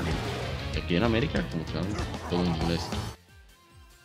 Bueno, vamos a lo siguiente y es que Spike Chunsoft anunció el RPG, el Dungeon RPG Crawler, Shiren the Wanderer 6 Toguro Island Expedition Record para Nintendo Switch. Se lanzará el 25 de enero de 2024 en Japón, con lenguaje tanto en japonés como en chino tradicional. Aún no se anuncia un lanzamiento en Occidente. Me parece que ojalá y lo lancen también para PlayStation 4. Me parece lo ideal. Vamos a ver un poquito a ver si hay un cambio visual. Yo he estado jugando uno de los de los uh, Shiren. La verdad es que me ha dado durísimo. El juego es muy muy hardcore.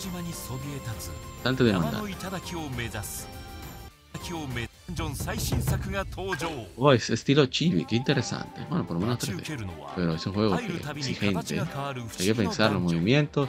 Porque tú crees que, te la estás comiendo y te dan durísimo. Ahí está. Y tiene que comenzar de cero otra vez. Pero sí, es un juego muy chulo. Durísimo, ¿eh? Pero hay muchos personajes, muchas interacciones. ¿eh? Tiene su gracia el juego. Eh, Fushigina Dungeon. O sea, así es que se llama ese género. Mystery Dungeon, de ahí viene lo de, de Pokémon Mystery Dungeon. Porque ellos son los que los desarrollan. Spike Chunsoft. Bien, y a ver qué sigue, estamos casi culminando. Todavía falta mucho, increíble. Bien, pero esta es corta, solamente hay que ir a ver el trailer. Vamos a ver, a escuchar. Yo estoy emocionado por, por esto del. Es la ola final de Mario Kart 8 Deluxe. Y es que está mostrando de que viene. ¿eh? El DLC viene. El, viene de Daisy Circuit de, de, GameCube. Bueno, de Wii. También vuelve Diddy Kong. Que mucha gente lo estaba esperando. De Mario Kart Double Dash. Viene Funky Kong. También de Mario Kart Wii. Creo que lo voy a utilizar. Me encanta Funky Kong. Y por supuesto, viene de Mario Kart Tour Pauline. Bueno, Mario Kart Tour creo que lo cerraron. Qué bueno porque vuelve Pauline. Y viene Pichette. También de Mario Kart Tour. Iba a ser una locura de, de, juego con todas estas pistas, personajes. Genial, y está disponible con el Nintendo Switch Online. Eh, la, va a ser para Nintendo Switch Online y Expansion Pack. Tienes esto sin costo adicional. Está, está genial. Y bueno, que puede comprarse aparte. Bueno, ya lo dijimos. Eh, Daisy Circuit de Mario Kart Wii. Eh, Diddy Kong de Mario Kart Double Dash. Funky Kong de Mario Kart Wii. Y de Mario Kart Tour. Pauline y Peachette. Eso parece excelente. Bien. ¿Qué más tenemos? Oh, sí, tenemos esto que es muy importante. Ya está disponible un demo de el remake de Star Ocean The Second Story, llamado Second Story R, para PlayStation 5, PlayStation 4, Nintendo Switch y PC a través de Steam, anunció la editora Square Enix y la desarrolladora Jam Drops. Y no voy a decir nada de la historia, no creo necesario, pero es una historia interesante, divertida, no creo necesario decir mucho más. Nuevo sistema de break, cada personaje tiene un valor de escudo, cuando llega a cero, están eh, temporalmente paralizados, le permite eh, causar más daño. Así que usa, esta oportunidad para causarles, eh, para golpearles tan fuerte como puedas. Adicionalmente, cada personaje, arte, habilidades de arte especiales de los personajes son divididos por tipo de daño que causan, como enfocados en HP, balanceado o enfocado en break, usando, añadiendo un factor táctico mientras decides mejor habilidad para usar en la situación. Sí, eso es nuevo, eso es completamente inédito, está muy bien. Y romper el, romper el, líder, enemigo causa un efecto de break. El estado de break es eh, encadenado a enemigos cercanos en el campo, dándote la ventaja. Muy bien. Como Link, controles más fáciles te permiten a los enemigos. Cada personaje, las habilidades especiales pueden lanzarse fácilmente con los botones L1 y R1. También puedes eh, darle dos veces L1 y R1 para utilizar el combo Link, que te permite rápidamente lanzar un arte de combo especial preseleccionado. Controles simples permiten ataques, eh, poderosas, secuelas de ataques más vistosos, llevando a mayor velocidad y emoción cada combate. Y todo se ve muy muy bien. Yo estoy seguro que lo compraré. Yo pienso comprar en PlayStation 4. Tenerlo así. Voy a tener todos los Star Ocean. Bueno, me falta todavía The Divine Force. Pero voy a tener todos los Star Ocean potencialmente en PlayStation 4. Y puedes llamar a personajes de reserva, eso también es nuevo. Ya que han añadido sus cositas. ¿Eh? Un par de cositas interesantes. las han añadido, han añadido, perdón, han añadi- las han añadido a esta entrega. Y sigue las private actions para poder fortalecer los lazos entre los personajes. ¿eh? Se ve muy, muy, bien. Creación de objetos también con Watch. Pongo super especialidades que viene- vienen de, creo que del mismo 2 entre otras cositas. Minijuegos, vamos a tener varios, carreras de conejos, eh, la arena de combate, etcétera, etcétera. A ver, y también puedes pescar. Yo creo que no se podía en la 1. En el original 2 tampoco estoy seguro si se podía, pero eso es un extra interesante.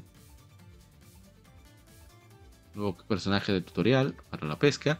Y bueno, The Star Ocean The Second Story Art saldrá para PlayStation 5, PlayStation 4, Nintendo Switch y PC a través de Steam el 2 de noviembre en todo el mundo. Vamos a ver un poco de gameplay, solo un poquito.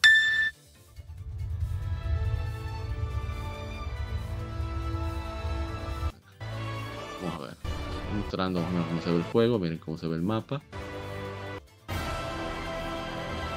Acá. Hizo el rayo.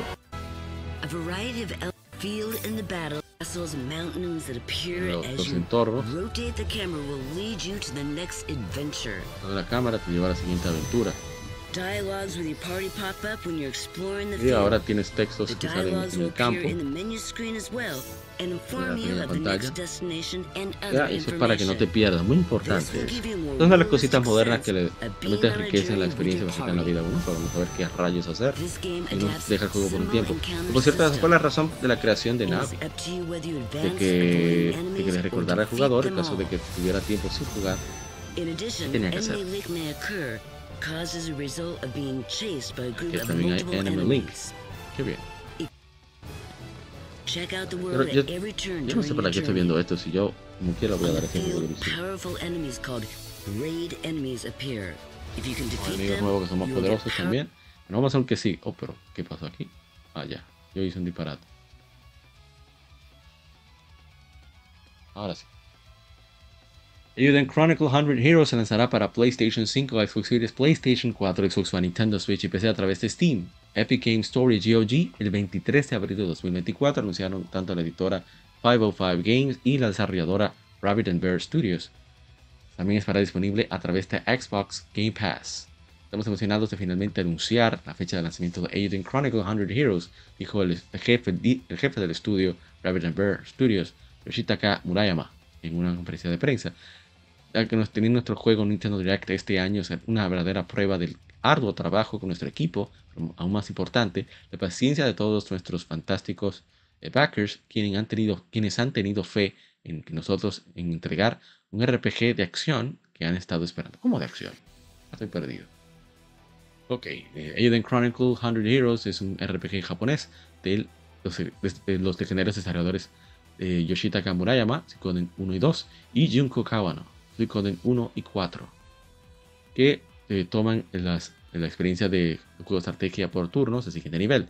Aiden Chronicle 100 Heroes eh, lleva a cabo un, un sistema de batalla de seis personajes bien trabajado, meticulosa- meticulosamente cre- creados en sprites 2D en entornos 3D, una historia de más de 100 personajes jugables, con gameplay eh, envolvente, diseñado para atraer jugadores modernos a RPGs clásicos. Eso es tan necesario, pero se agradece, ¿no? Of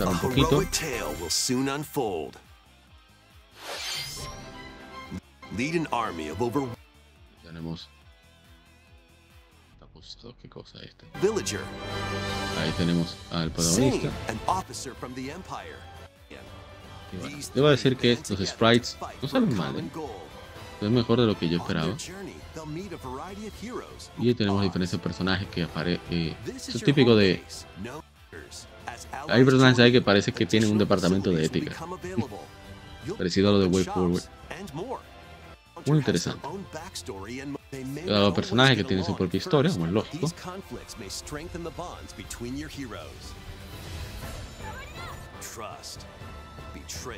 Esa traición, justicia y verdad. Historia heroica que iniciará Aiden Chronicle 100 Heroes. Saldrá el 23 de abril 2024. Muy bien. Entonces, a ver, ¿qué más tenemos? Esa no lo esperaba. Es una información que de verdad me cayó por sorpresa.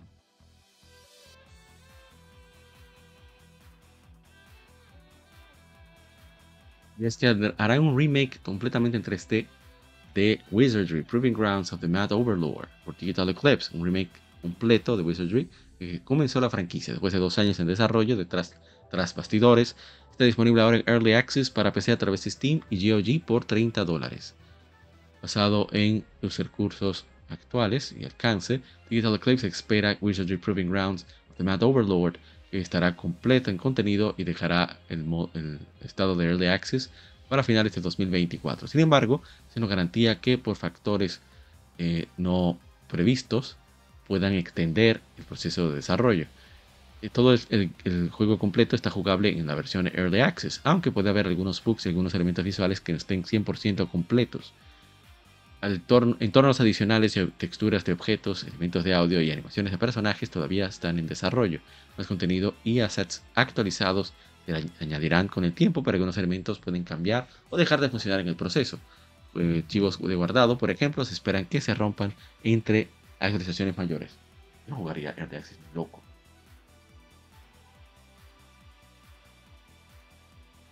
Aprovechando para tomar agua.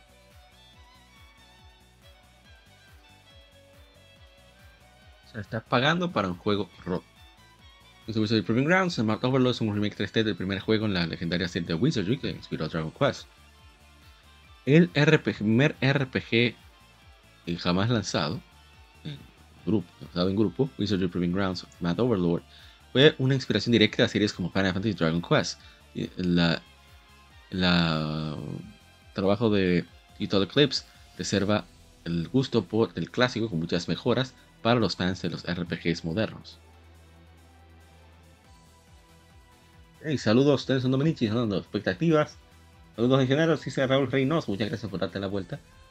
Eh, expectativas con respecto a qué, Mario, porque estado tan en avanzar con la lectura de las noticias que no me perdí.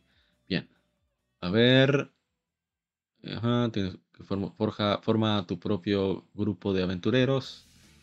Eh, está construido directamente al tope del código original del juego de 1981, que se ve todo nuevo Debajo está el juego auténtico. Pueden incluso ver interfaz de Apple II mientras juegas. El reto sin eh, molestias. Aunque es, bien conocida la dificultad de los enemigos, la dificultad de los enemigos no ha sido alterada. En mejoras de la calidad de vida han sido añadidos en cada área. Manejo de grupo, navegación, eh, comunicación de hechizos y combate han sido todos significativamente mejorados una leyenda renacida si apenas está descubriendo la franquicia legendaria de Wizardry. Wizardry Proving Ground, Grounds of the Mad Overlord es el salto perfecto eh, para nuevos jugadores. Veteranos de la serie amarán los nuevos hermosos nuevos gráficos y sonidos y la interfaz más simple. Eh, a ver, vamos a ver un poco del trailer. Está bien. Digital Eclipse es algo, ahí es donde está Frank Cifaldi, es el, el director de eh, Video Game History Foundation. Entonces, el, su empresa Digital Eclipse está eh, concentrando mucho en eso de preservar juegos. Y algo que él dice que yo creo mucho en lo, que hace de la mejor manera de preservar los juegos es tú traerlos de vuelta, ni siquiera trayéndolos. Por eso no me molesta tanto, que sí me molesta que Nintendo también del mismo juego no haya otra vez. Me refiero a cuando lanza Super Mario Bros. 3 en Wii, luego tiene que comprarlo en Wii U y en Nintendo 3DS, luego tiene que comprarlo, bueno ya no, Nintendo Switch por suerte. Pero esa es una manera de que el juego siempre se mantenga vigente y que no sea necesario tener que comprar el juego original, lo que sea. Dice Dominic de los 7 escenarios de oleada de 6 de Mario Kart 8 Deluxe, que aún Nintendo no ha mostrado crees que aparecerán. La verdad es que yo no tengo ninguna expectativa. Yo espero sorpresas y los originales, los mostrados, los últimos, realmente me encantaron la mayoría, incluso de Mario Kart Tour. Así que será ver. Pero no son tan hardcore de Mario Kart. Yo lo que quiero pegarle un, un caparazón entre la cabeza a un amigo. Yo con eso yo soy feliz. Es la verdad. Bueno, entonces, ¿qué más tenemos? Se ve bien el jueguito. Match Overlord. Ok, ¿dónde nos quedamos? Uh, esto está interesante. Nos falta bastante, que. Y es que Final Fantasy VII Rebirth se lanzará para PlayStation 5 el 29 de febrero de 2024, anunció Square Enix. A ver, entonces va a estar en dos discos, incluye una, cubi- una, una cubierta que, que- cover que puede cambiar y el incentivo de pre digital es una armadura Micar Bangle Mac 2 en, ah bueno, distribuidores que participen. La edición estándar costará 70 dólares, la edición de lujo 100 dólares y incluirá un mini soundtrack, un CD, mini, banda sonora. Me, me da risa cómo quieren salir de lo digital, pero entonces te incentivan con discos. Muy interesante. El libro de arte y un case de, de acero. Ok, la edición coleccionista 300, cin- 350 dólares. Incluye una estatua coleccionable muy detallada y enorme de Sephiroth.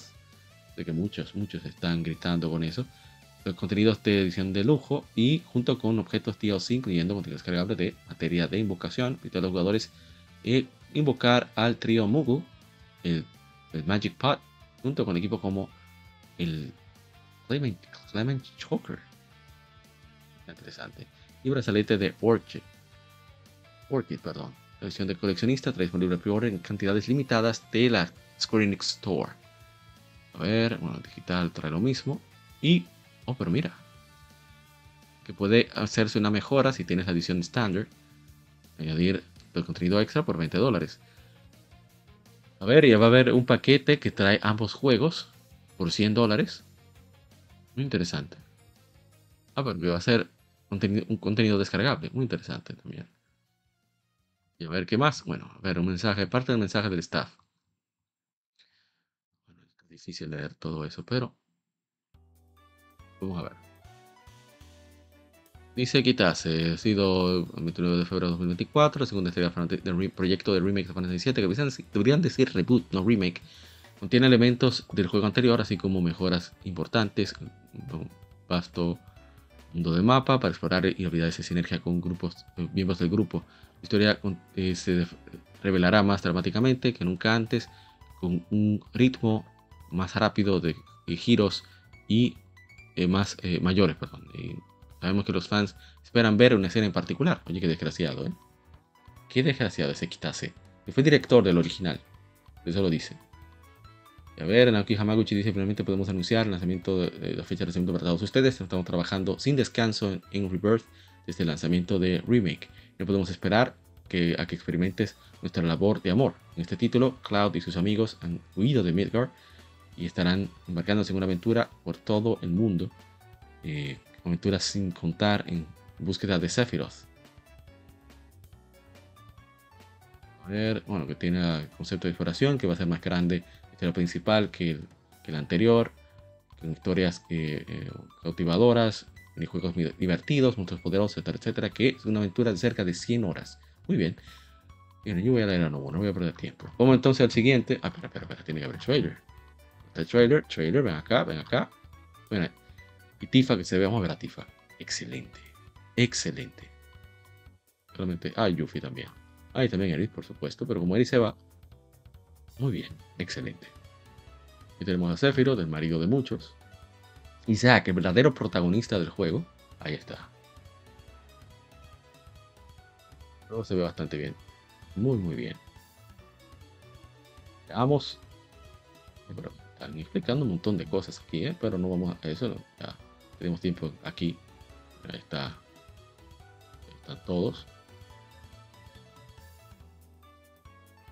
En ese escenario que es icónico, que se basa en el encuentro, si chequearon la lectura gaming, se basa en el encuentro de Sasaki Kojiro, estoy señalando a Sephiroth, contra Miyamoto Musashi, que estoy señalando a Cloud. Bien, vamos a ver, solo un poquito. The world. At least that's what everyone's saying. Uno ya se fue al carajo, se sabrá el mundo. El se sabrá, pero ¿lo harás? Ready to fire, sir. Está el presidente de Shinra. Soldados, ahí está la exploración, el combate, que que yo lo veo, muy- lo veo no, lo sentí bastante, eso de, de que tengan especialidad cada uno, bastante easy. Ahí está Zephyro con su drama. We're looking for Sephiroth. Think you can find him? No se preocupe, Ahí está Cat Side, que es el- uno de los personajes favoritos de, de, de Nomura. Es algo realmente extraño. pero- Ahí está el Chocobo, el Chocobo Moreno, el Prieto. Y se ve que hay mucho, mucho que hacer en el juego, parte de la historia principal, tal como dijo Stase. Because I suspect there's soldiers suffering from cellular degradation. Do not be Sospecha que son soldados que están sufriendo degradación celular. Pero vamos a dejarlo hasta ahí.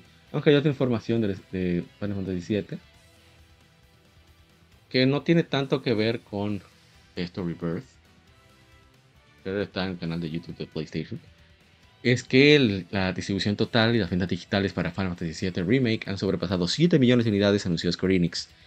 Final Fantasy VII Remake se lanzó para PlayStation 4 el 10 de abril en todo el mundo. Y seguido por Final Fantasy VII Remake Integrate eh, para PlayStation 5 el, ju- el 10 de junio de 2021.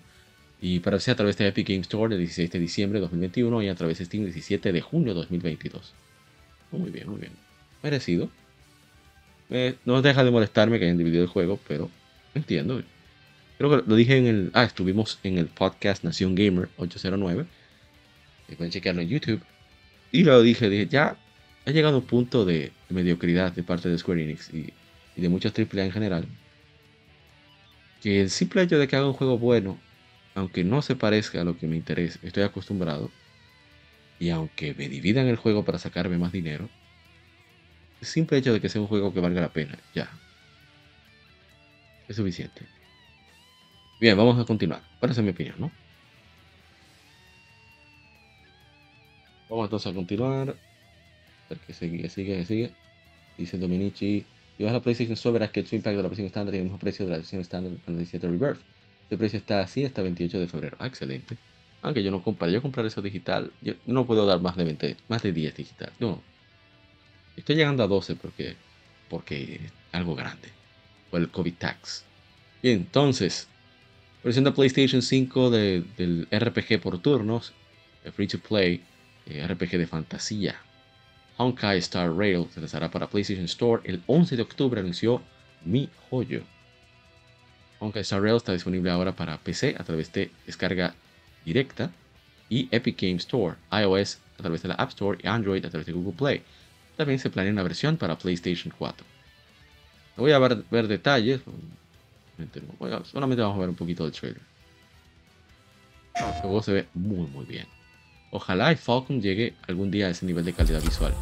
What we call destiny is neither visible nor tangible. Ya ellos han dicho que son fan de, son fans de Falcon. Gente sabia. La gente sabia fan de. Falcon. I called out to you and you came. ¿ok? The future is like No tengo idea de qué está explicando, pero está muy bien. Vamos a ver con lo que sigue porque ya queremos terminar aquí mi informe. ahora el combate. Me gusta, me gusta el combate. Lástima que es gacha. Si fuera un juego completo, premium, con fin, yo posiblemente cayera en el gancho. La China dando cátedra de cómo hacer un buen juego. You and I are each other's destiny. Y ahora Bandai Namco ha anunciado Tales of Arise Beyond the Dawn, una expansión a gran escala para el RPG de acción lanzado en septiembre de 2021. Tales of Arise lanzará el 9 de noviembre de este año, 2023. Algunas veces la historia termina, pero no necesariamente. Después de un año pasado desde la conclusión de Tales of Arise, pero es más de la historia de lo que nos ha contado. Llega Tales of Arise Beyond the Dawn, una expansión del RPG del año, de 2021. Bueno, no sabía que lo había- Oye, para que vean lo importante que son para mí los premios de The Game Awards, ni tenía idea que lo había ganado.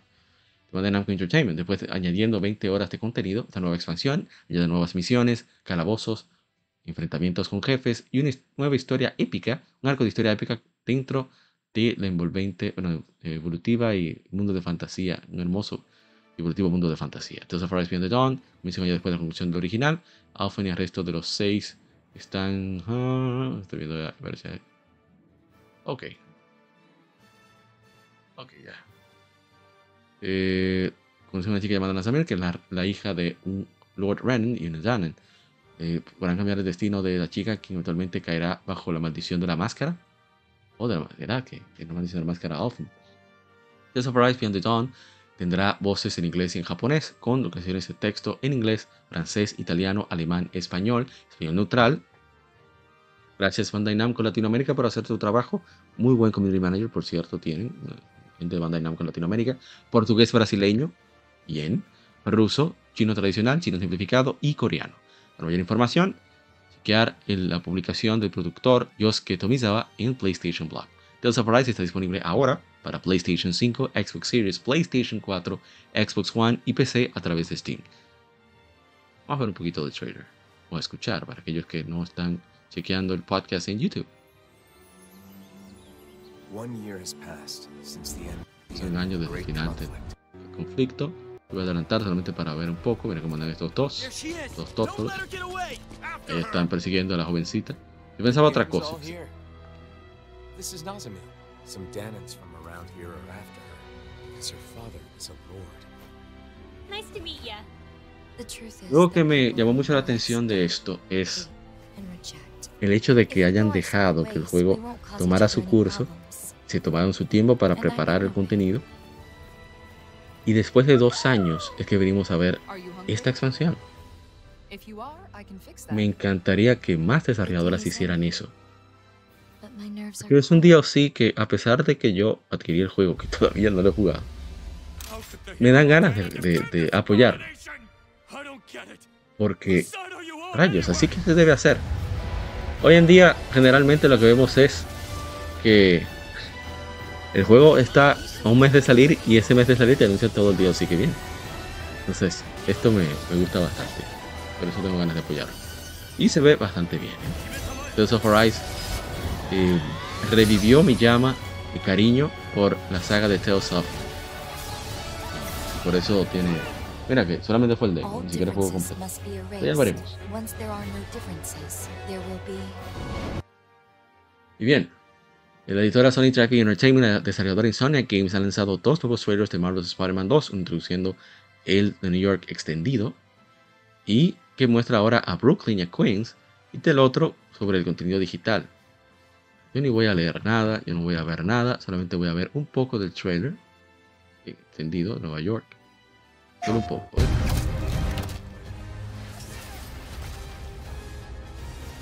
A ver esto bien.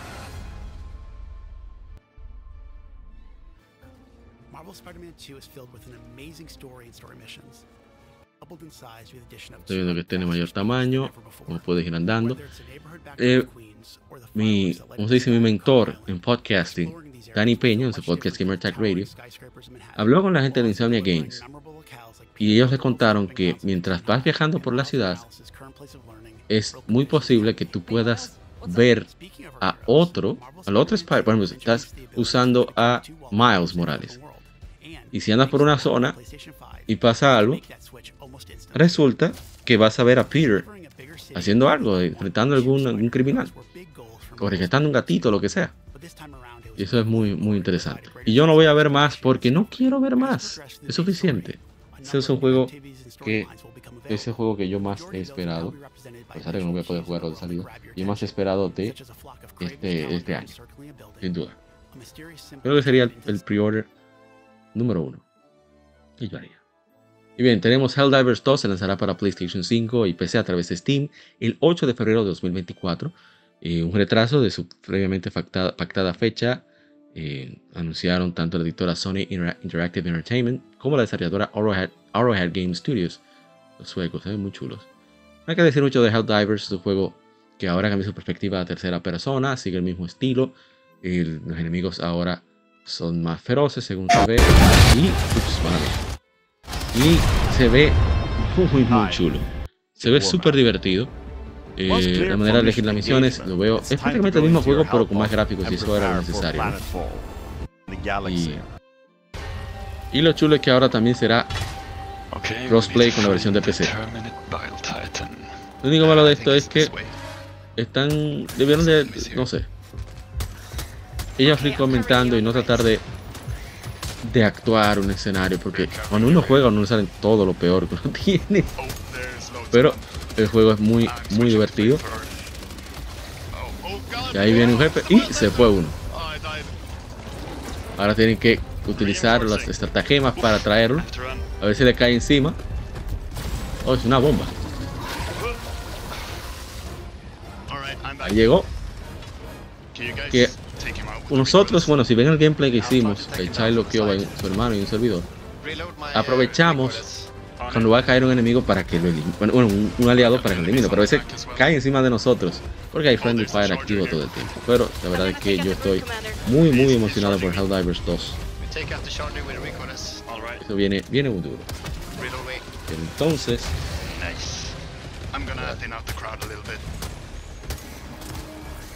Siguiente. Y el desarrollo del anunciado en mayo de 2021, ¿eh? hace más de dos años, Dragon Quest 3 en HD 2D, título temporal, está progresando bastante bien. Dijo el creador de la serie de Dragon Quest, el maestro, mi padre eh, espiritual, Yuji Hori, dijo a Famitsu durante una entrevista en el World Cosplay Summit 2023 en Nagoya a inicios de agosto. En cuanto a Dragon Quest 12 The Flames of Fate, que fue anunciado en mayo de 2021, Hori no ha podido no ha, podido proveer una actualización. No hay mucho que pueda decir, dijo. Y a ver, ¿en qué te involucraste o no que es Monster Dark Prince? Si te involucrado con probar el juego, chequearlo y así.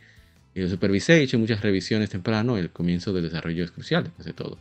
En cuanto a Dragon Quest Monster Dark Prince, y, es, similar a cómo te has involucrado en Dragon Quest eh, HD2D, Dragon Quest 2 Flames of Fate, es mm, parcialmente lo mismo. Cuando de Dragon Quest 3 ya he creado el juego una vez yo mismo, así que sé mucho sobre, él. Así que te dado consejos con la línea de que si quieres cambiar esto debes hacerlo de esta manera. ¿En ¿Cuál es el estatus de desarrollo de Dragon Quest 3 en HD2D y, perdón, HD2D y Dragon Quest 12 The Place of Fate? Dragon Quest 3 en HD2D está progresando bastante bien. En cuanto a Dragon Quest 12, no hay mucho que pueda decir. Dice 30 dólares para el DLC de Tales of Arise. Sí, no está mal dijo Denzel eh, Dominici. Sí, no está mal. A ver, ¿dónde estamos? Ah. los tres títulos, incluido Dragon Quest Monsters de Dark Prince, son muy anticipados por los fans de la serie. Estamos trabajando en una variedad de cosas, así que espero que todos eh, realmente eh, tengan expectativa del juego. Muy bien. Maestro Yuji Hori metiendo mano, siempre. El mejor, no hay forma. Bien, vamos entonces con chismes. Chisme con pruebas, pero chismes.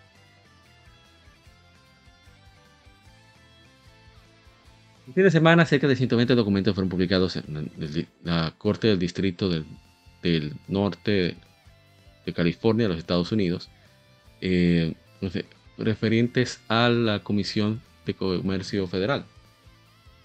Comisión Federal de Comercio, perdón. Federal Trade Commission, contra Microsoft Corporation, cuanto al caso de la propuesta de adquisición de, eh, parte de Microsoft, de, de, de Activision Blizzard por parte de Microsoft. Uno de esos documentos un archivo de 187 MB llamado PX7011, redactado PDF, contiene varios eh, añadiduras vistas en, lectores de PDF como Acrobat, teniendo eh, información muy confidencial acerca del futuro de Xbox y más. ok, entonces. estoy viendo, a ver.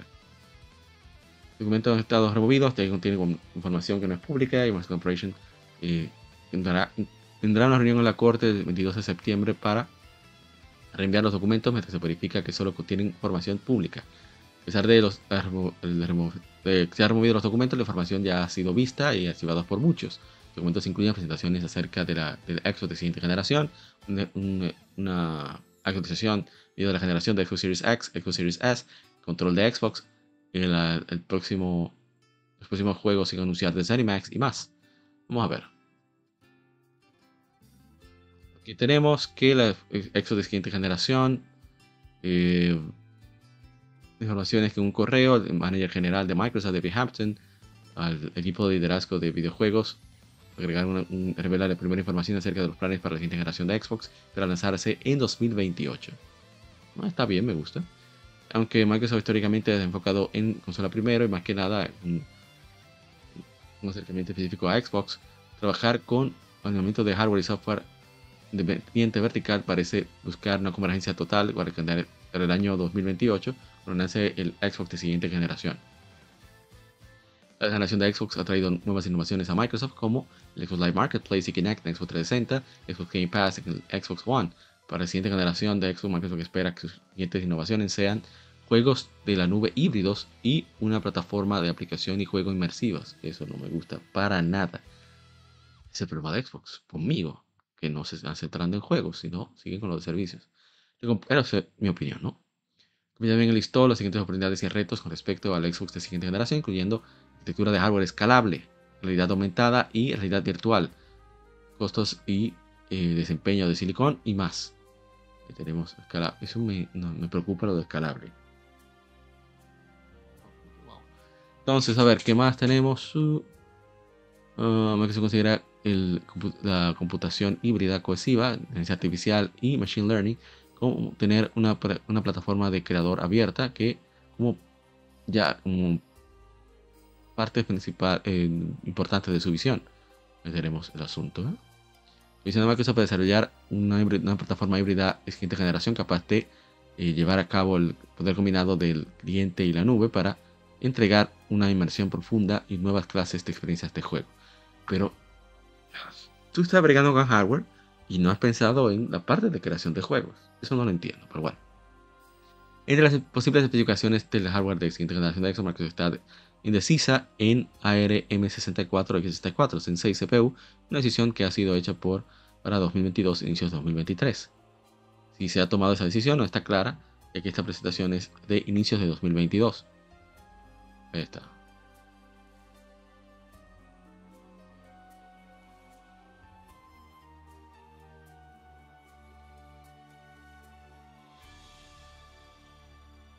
Todo.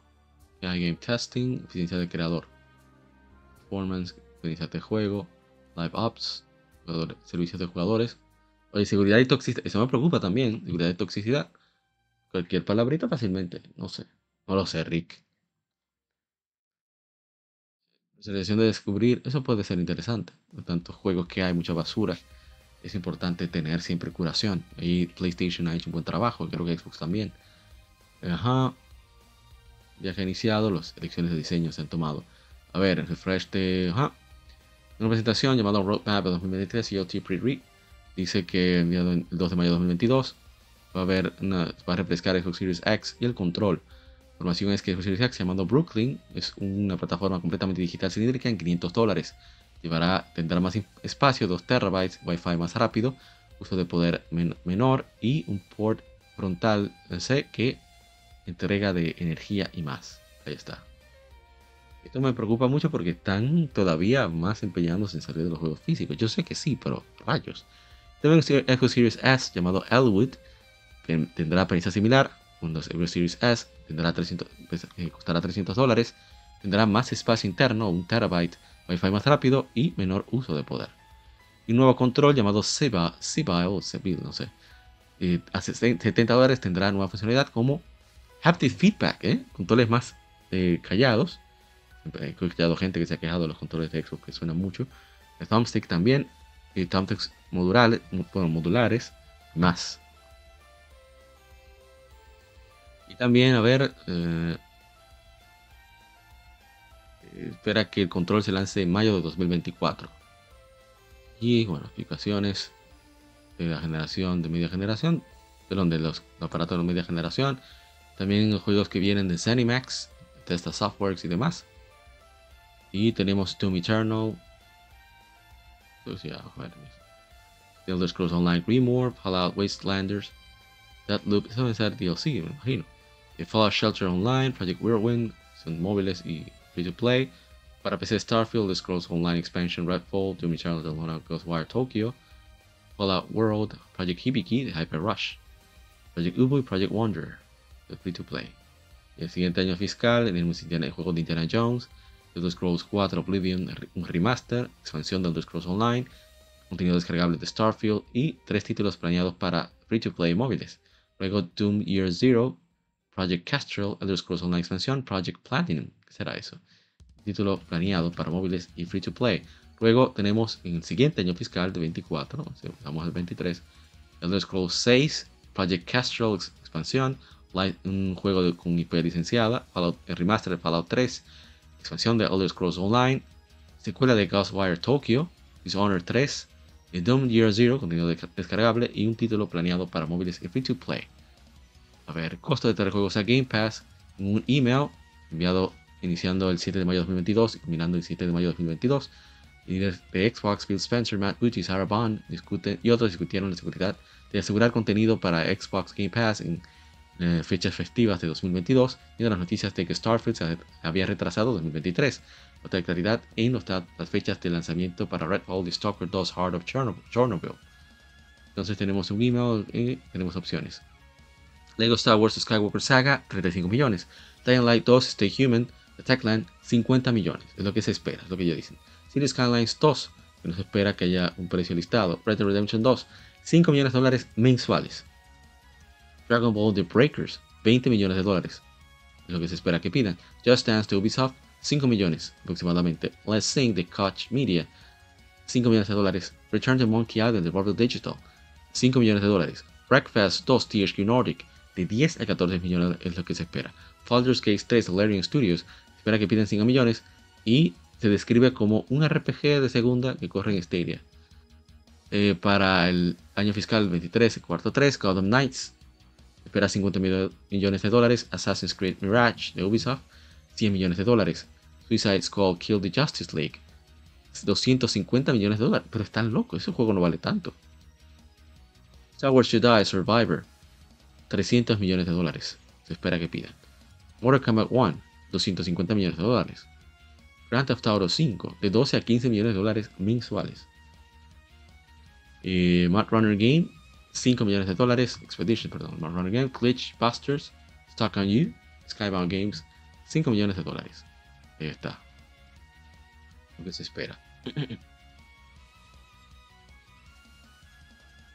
A ver, el, información, a ver, en una, un correo que inició el 5 de agosto de 2020 al 6 de agosto, eh, Phil Spencer y vicepresidente y marketing y jefe de marketing oficial de eh, Takeshi Nomoto de Microsoft, perdón, de Xbox, eh. ah, de Microsoft, sí. la adquisición potencial de Nintendo Valve. Dice, Nintendo es el principal asset para nosotros en gaming. El gaming de hoy para nuestro camino para asegurar relevancia con el consumidor. Añadió Microsoft que necesitaría un catalizador para adquirir la compañía, ya que no creo que una acción, acción hostil podría un buen movimiento si estamos jugando el juego a largo plazo. Pero nuestro buró de directores ha visto la total en cuanto a Nintendo y Valve y, tienen, y tenemos todo el apoyo y si se da la oportunidad, como, como bien lo espero yo. Dice Spencer escribió que tener Nintendo como un movimiento de carrera y un buen movimiento para ambas compañías. Solo que solo está tomando mucho tiempo para que Nintendo vea que su futuro existe fuera de su propio hardware. Mucho tiempo. Pero con el dinero que se está metiendo Nintendo, falta mucho tiempo para que puedan ver eso. No voy a leer eso. A ver, ¿qué más tenemos? La reacción al anuncio de precios de PlayStation 5. En unos correos que iniciaron el 18 de marzo de 2020, culminando el 19 de marzo de 2020, el CEO de Microsoft Gaming Phil Spencer y CEO de Microsoft Satya Nadella y ex ejecutivo de gaming de Microsoft Elizabeth Hamren reaccionaron al anuncio del precio estándar de 500 dólares de PlayStation 5 y 400 dólares de la edición digital. Entonces, en un correo, Satya Nadella expresaron su alivio después de que anunciaron el precio de PlayStation 5. Hemos vivido 7 años de comenzar la generación con un precio y performance con desventaja PlayStation 4 y Xbox One el correo. Tengo que admitir que esta mañana cuando desperté sabiendo que la, revelación de PlayStation 5 hoy, a ver si no he habido ningún problema. Ah, adiós, Mario, descanses, perdón, no, lo vi hasta ahora. Una setena de la Spencer expresó su alivio después de que Sony anunciara que el, precio de PlayStation 5. Hemos vivido 7 años de comenzar eh, con desventaja de precio y performance de PlayStation 4 y Xbox One tengo que admitir, esta mañana, como desperté sabiendo que la revelación de PlayStation 5 hoy, el nivel de estrés fue más alto de lo normal. Ahora, después de casi 12 horas de ver su revelación y chequeando sus specs y viendo la respuesta de la comunidad, lo quiere decir que estoy orgulloso de nuestro equipo. Spencer continuó. Tenemos un mejor producto que Sony, no solo en cuanto a hardware, pero igualmente importante en la plataforma de software y servicios, aparte de hardware. Tenemos los ingredientes de un plan ganador. Sentido la retroalimentación del buró de directores, la discusión en ser muy confiado. Quizás esto es solo va a reforzar la percepción de que tengo que ser eh, humildemente confiado, pero hoy fue un buen día para nosotros. ¿Y qué se ha visto al respecto? Bueno, lo dijo eh, la conversación de viejo Siemens y documento. Es difícil ver el trabajo de ese equipo compartido de esta manera. Eso fue algo que vio en Twitter. Mucho ha cambiado desde entonces y hay mucho para, con lo cual emocionarte hacia ahora mismo y en el futuro. Portaríamos los verdaderos planes cuando estemos listos. ¿Qué decir? Al final tuvo razón, mira, ahí es en la comparación. Este velo de los que va a mejores eh, gigahertz CPU tienen más teraflops y la memoria, altura también de memoria superior a Xbox One. Aquí tenemos 10 GB, 560, 6 GB solamente con 348. Tiene Sony, constante. Y bueno, pone SSD, que es personalizado, el de PlayStation 5. Pone la entrada EO. Ahí se ve superior PlayStation 5. La expansión de tarjeta, que es, no, es, no personalizada, la de PlayStation 5 ver y Optical Drive, mismo Blu-ray, de hasta 100 GB. Es interesante, ¿eh? Aquí dice 50 GB de Xbox One, Xbox Series X y 100 GB PlayStation 5. Me parece es que al final Cherny dijo que los specs no son todo. Y tuvo razón por el momento. Y bueno, falta ya la última información. Ha sido uno de los podcasts más largos que he grabado solo. Que es de último minuto. Ahorita se actualizó, no lo sé, ojalá que sí. Pero es que va a haber un evento de Falcon donde habrá eh, noticias. Eh, va a ser eh, cerca de las 12 del mediodía para aquí en América o, 3, o 11 de la mañana. Pero en la costa este, que es República Dominicana, imagino que es 10 de la mañana de México. Que va a ser interesante, van a anunciar varias cosas. Anuncios especiales. Podría ser versiones de PlayStation 5 de Leon Heroes Trust of Cold Street, Trust of Cold Street 4, que fueron evaluados el siguiente título para localización, que es Kuronoxeki, que aún no se ha anunciado para Occidente. Y bueno, vamos a ver qué pasa. Por fin ya terminamos el Game Informer. Vamos a una merecida pausa de mi parte. Regresamos con las Game Femeninas. No se muevan. Ya volvemos.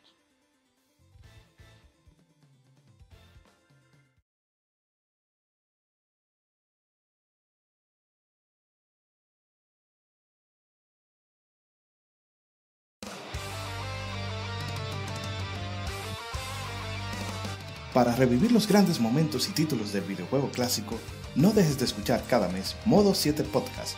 Ven y recuerda con nosotros entre análisis retro, datos y anécdotas la época dorada del videojuego. Sin micropagos ni pases de temporada, solo puro amor por el pixel y el polígono. Modo 7 Podcast, la retroaventura comienza ya.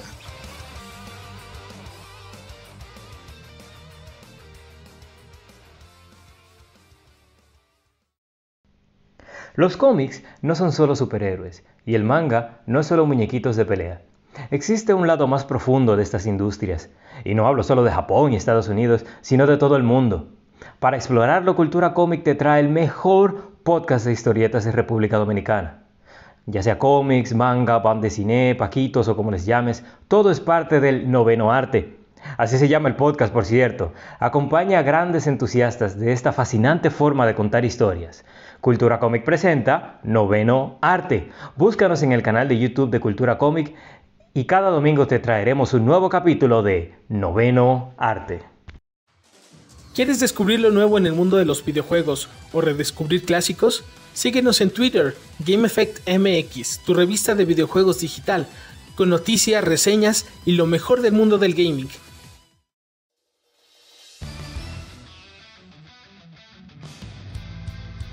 Legión Gamer Podcast, el gaming nos une. Somos un podcast enfocado en videojuegos que converge actualidad con las noticias más relevantes y títulos que experimentamos entre episodios, sobre todo aquellos de nicho, discutiendo temas atemporales con invitados, así como juegos de aniversario quincenalmente, conjugando datos concretos con la opinión de quienes participan. Estamos en redes sociales como Legión Gamer RD no olvides revisar hashtag GameFemérides para dejar tu opinión de tus títulos favoritos para que participes en el programa. O en Lectura Gaming, donde leemos revistas o artículos especializados en videojuegos en vivo a través de YouTube. Actualidad y atemporalidad gaming en un mismo podcast. Legion Gamer Podcast. El gaming nos une.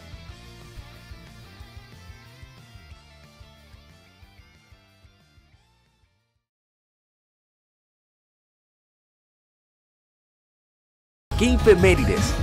Juegos y consolas de aniversario son comentados entre hechos y anécdotas.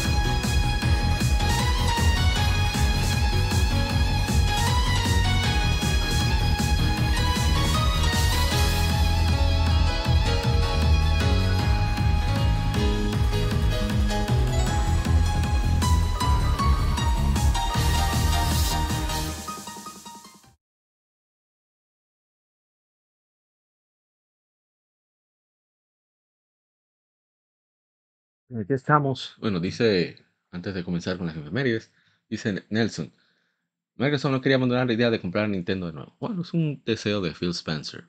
Es muy, muy difícil, pero no imposible, nadie sabe. Vamos entonces a arrancar con las efemérides, que son los juegos de aniversario durante estos 15 días. He agregado unos cuantos juegos, bueno, varios, muchos juegos. Así que vamos a pasar por ahí para arrancar con uno de los primeros. Debo decir que este es uno de mis juegos favoritos. Está desplegándose ahí. Y aquí está. Vamos primero a buscar, a ver. Estoy lento con la Legion Tablet. No puse los juegos. Bueno, cada vez que los pongo me traiciona. Me traiciona y no me muestra, despliega, no se queda desplegando donde lo deje. Es lo que da la gana, desgraciado hay que querer a la Legión Tablet, una desgraciada. Tal y como esto. Sí, dame un momentito para llegar al punto donde debo llegar. que son tantos juegos que. Pero vamos a hacerlo, no voy a tratarme mucho con las efemérides porque, como dije, son demasiados juegos. Así que no, no vale la pena. Bien, ahora sí. Falta ahora Instagram.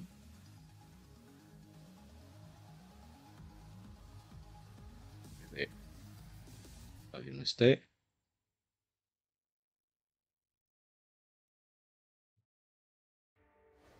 Lento está. Muy lento. Mucho juego. Fuera de broma. Fuera de Cherria, como decimos aquí en mi país, son muchos juegos. Muchos. Bien, ahora sí. A ver. Hace. Hace 38 años se lanzó Ghosts and Goblins. Capcom Arcade, muy chévere. A ver qué más. No hay comentarios. Un juego bastante difícil. Que la gente de Retro Retro Reto están llevando a cabo eh, acabar juegos clásicos. algunos están jugando Yugo de Perú. Está jugando los Goblins. Para él. Hace 10 años se lanzó en América Kills and Mercenary. Excelente juego para PlayStation Vita, uno de los que mejor aprovecha el hardware. Se ve increíble ese juego. A ver, tenemos comentarios. No tenemos. Entonces, hace 17 años nació en América Yaxa, conocido en Japón como Ryuga Gotoku, como un dragón. Es un juego de acción y aventuras con elementos RPG desarrollado y publicado por Sega. Luego el estudio fue renombrado Ryuga Gotoku Stagio para PlayStation 2. El juego se lo para PlayStation 2. Era así con Yaxa de nombre Kazuma Kiryu, quien después de pasar 10 años en prisión por un crimen que no cometió, se entera que 10 billones de yenes fueron robados del clan Toyo, monto que es buscado por todo el bajo mundo criminal encuentra una niña huérfana llamada Haruka, es perseguida por el clan, que se cree que es la clave para encontrar el dinero, así que decide protegerla. El juego se lleva a cabo en Kamurocho, una recreación relativamente certera del distrito de Kabukicho de Tokio. Es un juego fantástico, maravilloso, todo el mundo debería probarlo, está en el, lo dieron en PlayStation Plus, creo que está todavía en el Extra y Premium de PlayStation Plus, creo que está en Game Pass también, y creo que todos deberían darle chance a ese jueguito tan chévere. A ver qué más tenemos. bueno, quiere más detalles, etcétera, etcétera, pueden chequear la transmisión, la transmisión que hicimos en vivo a través de este canal de YouTube, Legion Gamer RD.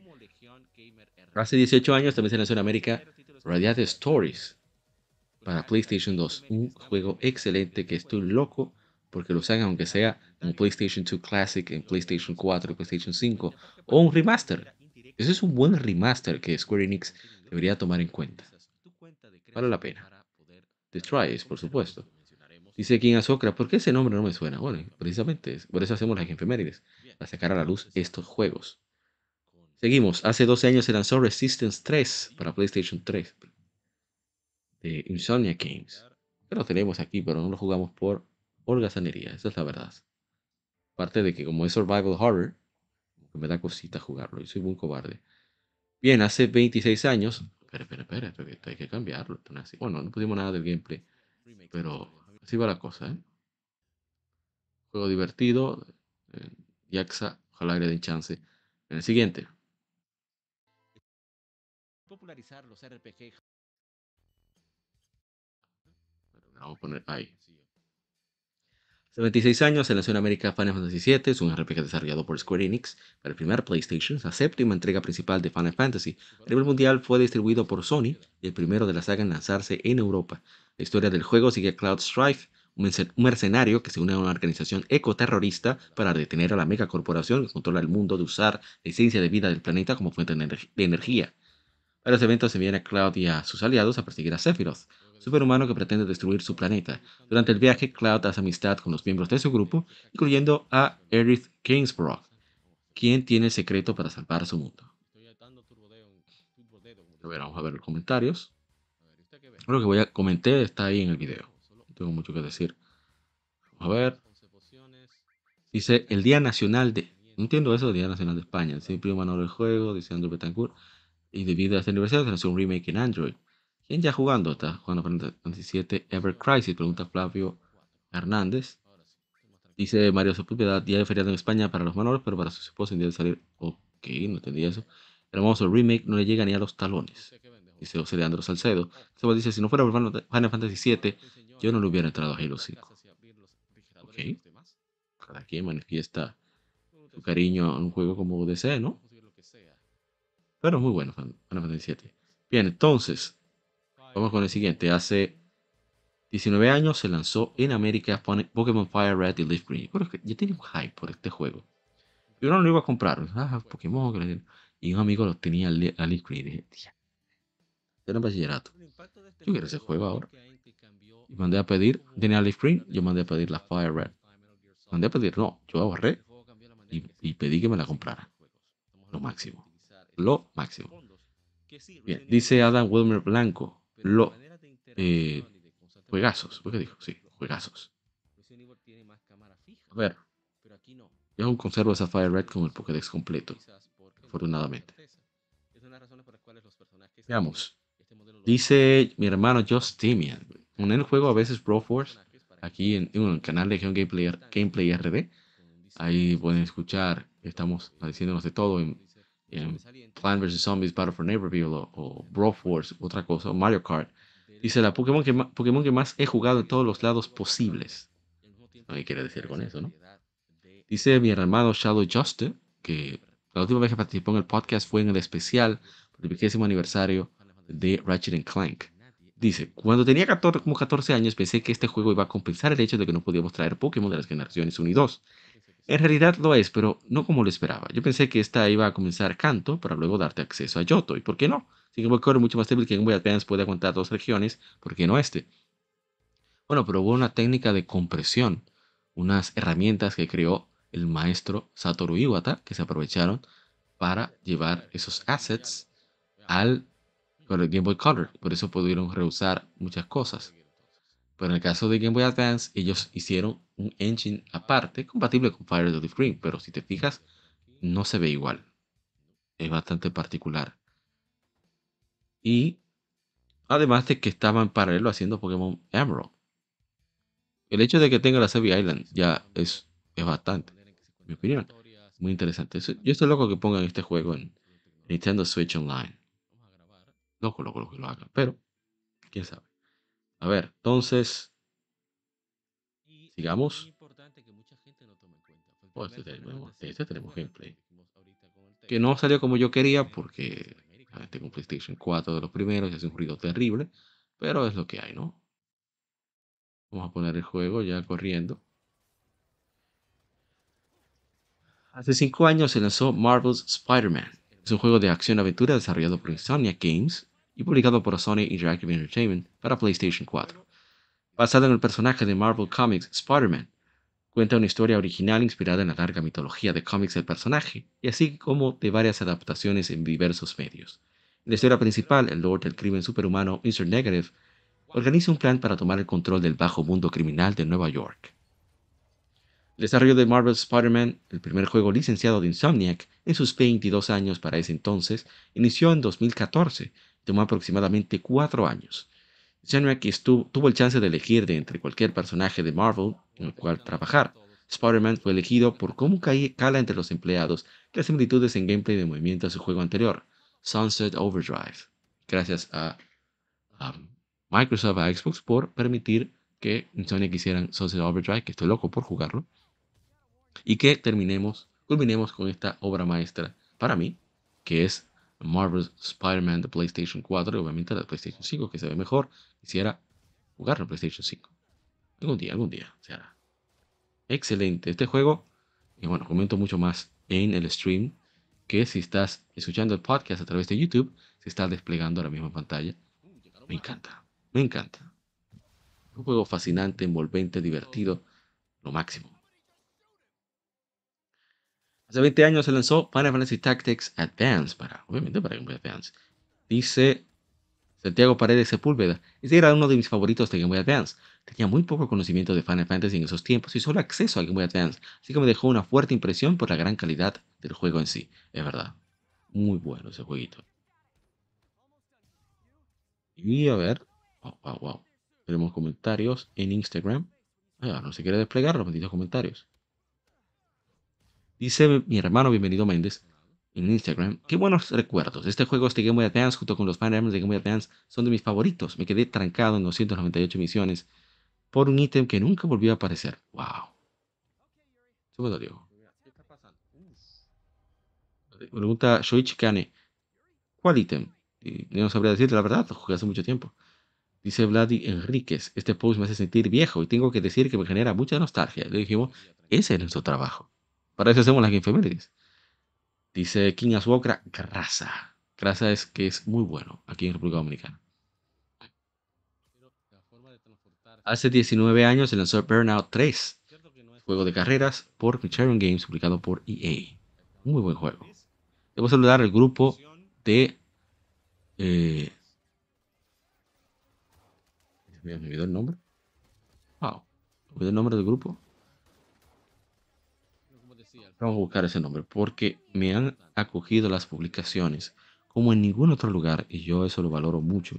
Tengo que decir, es un grupo de Facebook que es muy activo, muy chulo, muy respetuoso, sobre todo, que eso es raro hoy en día. Eso es un asset. Es una ventaja. Tengo a Spider-Man entre balas, como si nada. Y tu tablazo. Veamos. Estoy buscando, estoy buscando.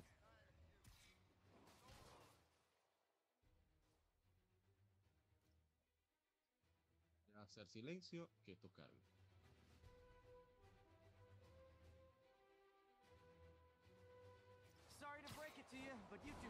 Veo ahora el grupo.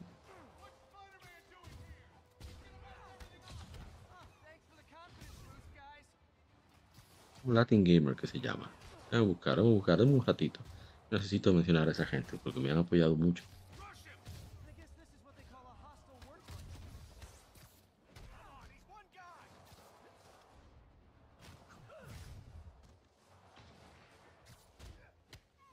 A ver, a ver. No, importa. Pero sí creo que es Latin Gamer se llama. No recuerdo bien el nombre, ¿eh? me.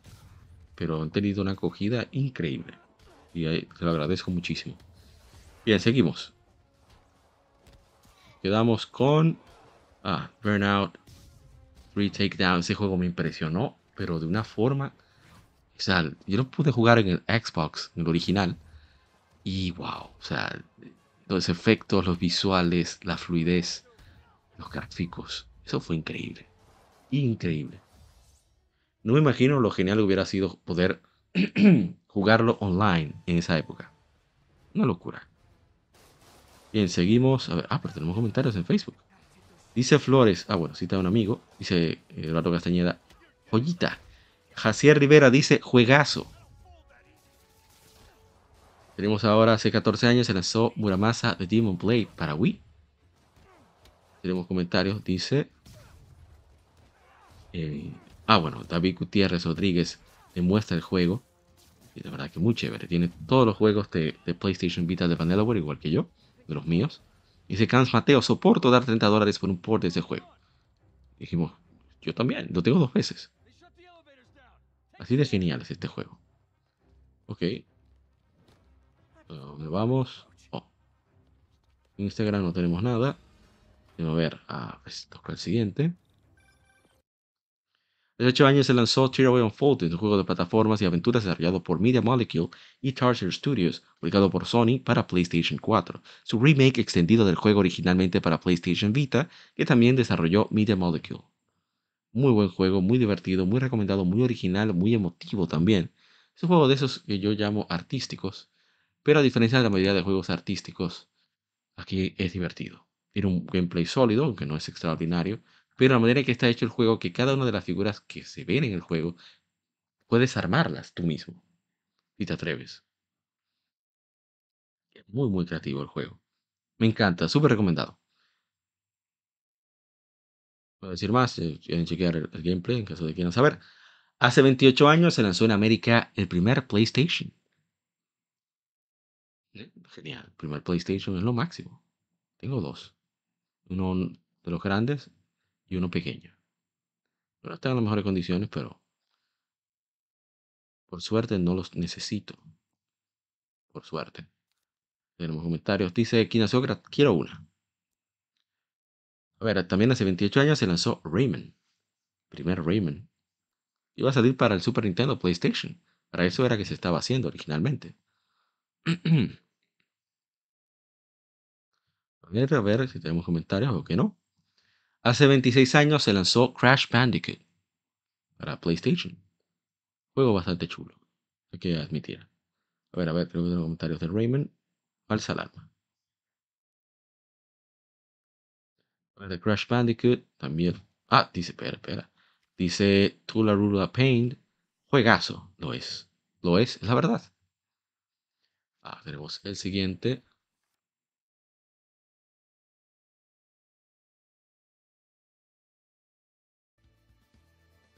Spyro va a moverse.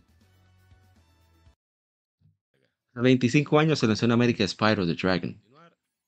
Es un juego de plataformas desarrollado por Insomnia Games, publicado por Sony Computer Entertainment. El juego fue lanzado para el primer PlayStation. Es el primero de la serie Spyro, donde el protagonista es el pequeño dragón púrpura llamado Spyro su amigo Libelula, su amiga Libelula Sparks, quienes se aventuran a través del reino dragón para rescatar a otros dragones de un hechizo por Nasty Nork. Ese juego, no sé, es simple, pero es precisamente esa simpleza que me parece tan divertida. Parte de la actitud del dragón es un dragón bastante eh, atrevido, ¿eh? Cansado. Bien, hace 20. Bueno, ya hablo más del juego en, el stream. Hace 25 años se lanzó Parasite Eve para el primer PlayStation. Diegowski, mi hermana de Argento, Dragón Cero, le encanta ese juego. Dice, bienvenido, baba de babosa, de la buena.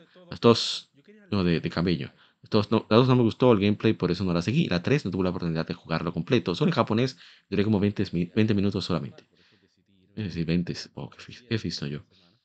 Seguimos. A ver, hace 24 años se lanzó en América Final Fantasy VIII para PlayStation. Juego yo lo compré original. El primer disco era baratísimo. Fue como, bueno, no era tan barato, era como 400 pesos, que sería como unos 1800, 2000 de ahora. No, no, porque tampoco ha subido tanto. ¿O sí? Bueno, no sé. A ver. Me enamoré de que vi la, carátula. Dice Fuegazo y Red Music. Es uno de mis Final Fantasy favoritos. A mucha gente lo odia, pero no me importa. El problema de ellos. Seguimos. Hace 24 años se lanzó en América el Sega Dreamcast. A ver los comentarios.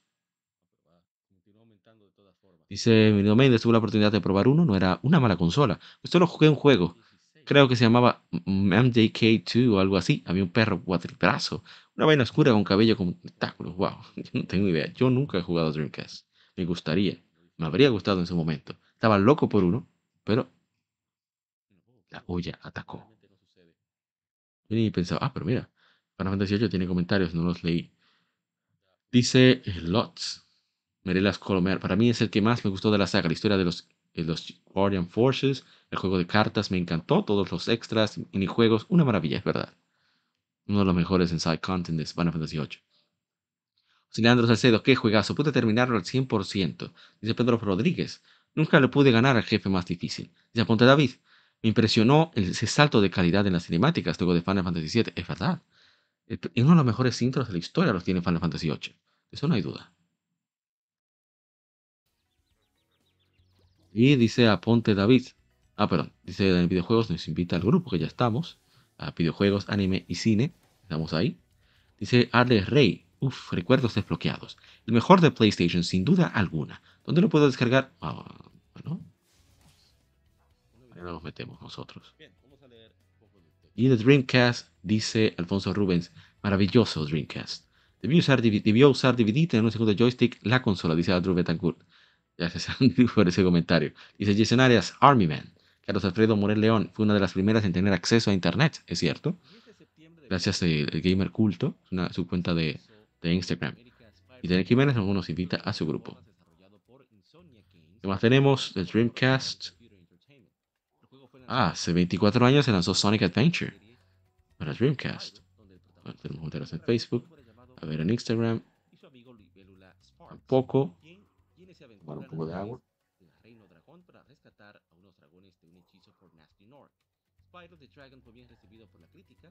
Vemos que hace 15 años se lanzó en Occidente Yaxa 2 para PlayStation 2. Que una de las cosas que destaca de este juego es que se dobló al inglés, pero con actores duros. Estamos hablando de que Majima, Agoro Majima, lo dobla Mark Hamill, la voz del Joker. Muy chulo. Bueno, seguimos. Hace 30 años se lanzó Constar Heroes para Sega Genesis. Parte de Treasure, un juegazo. Pero no lo jugué porque no estoy en sufrir solo. Si voy a jugar eso, tiene que ser con alguien más. A ver qué más tenemos. A ver si hay comentarios. seguimos. Ah, este sí, hay que desplegarlo. Es el último de la tanda, me parece. Sí, efectivamente es el último. Ah, no. No, no, no, no. Falta uno. Después de este.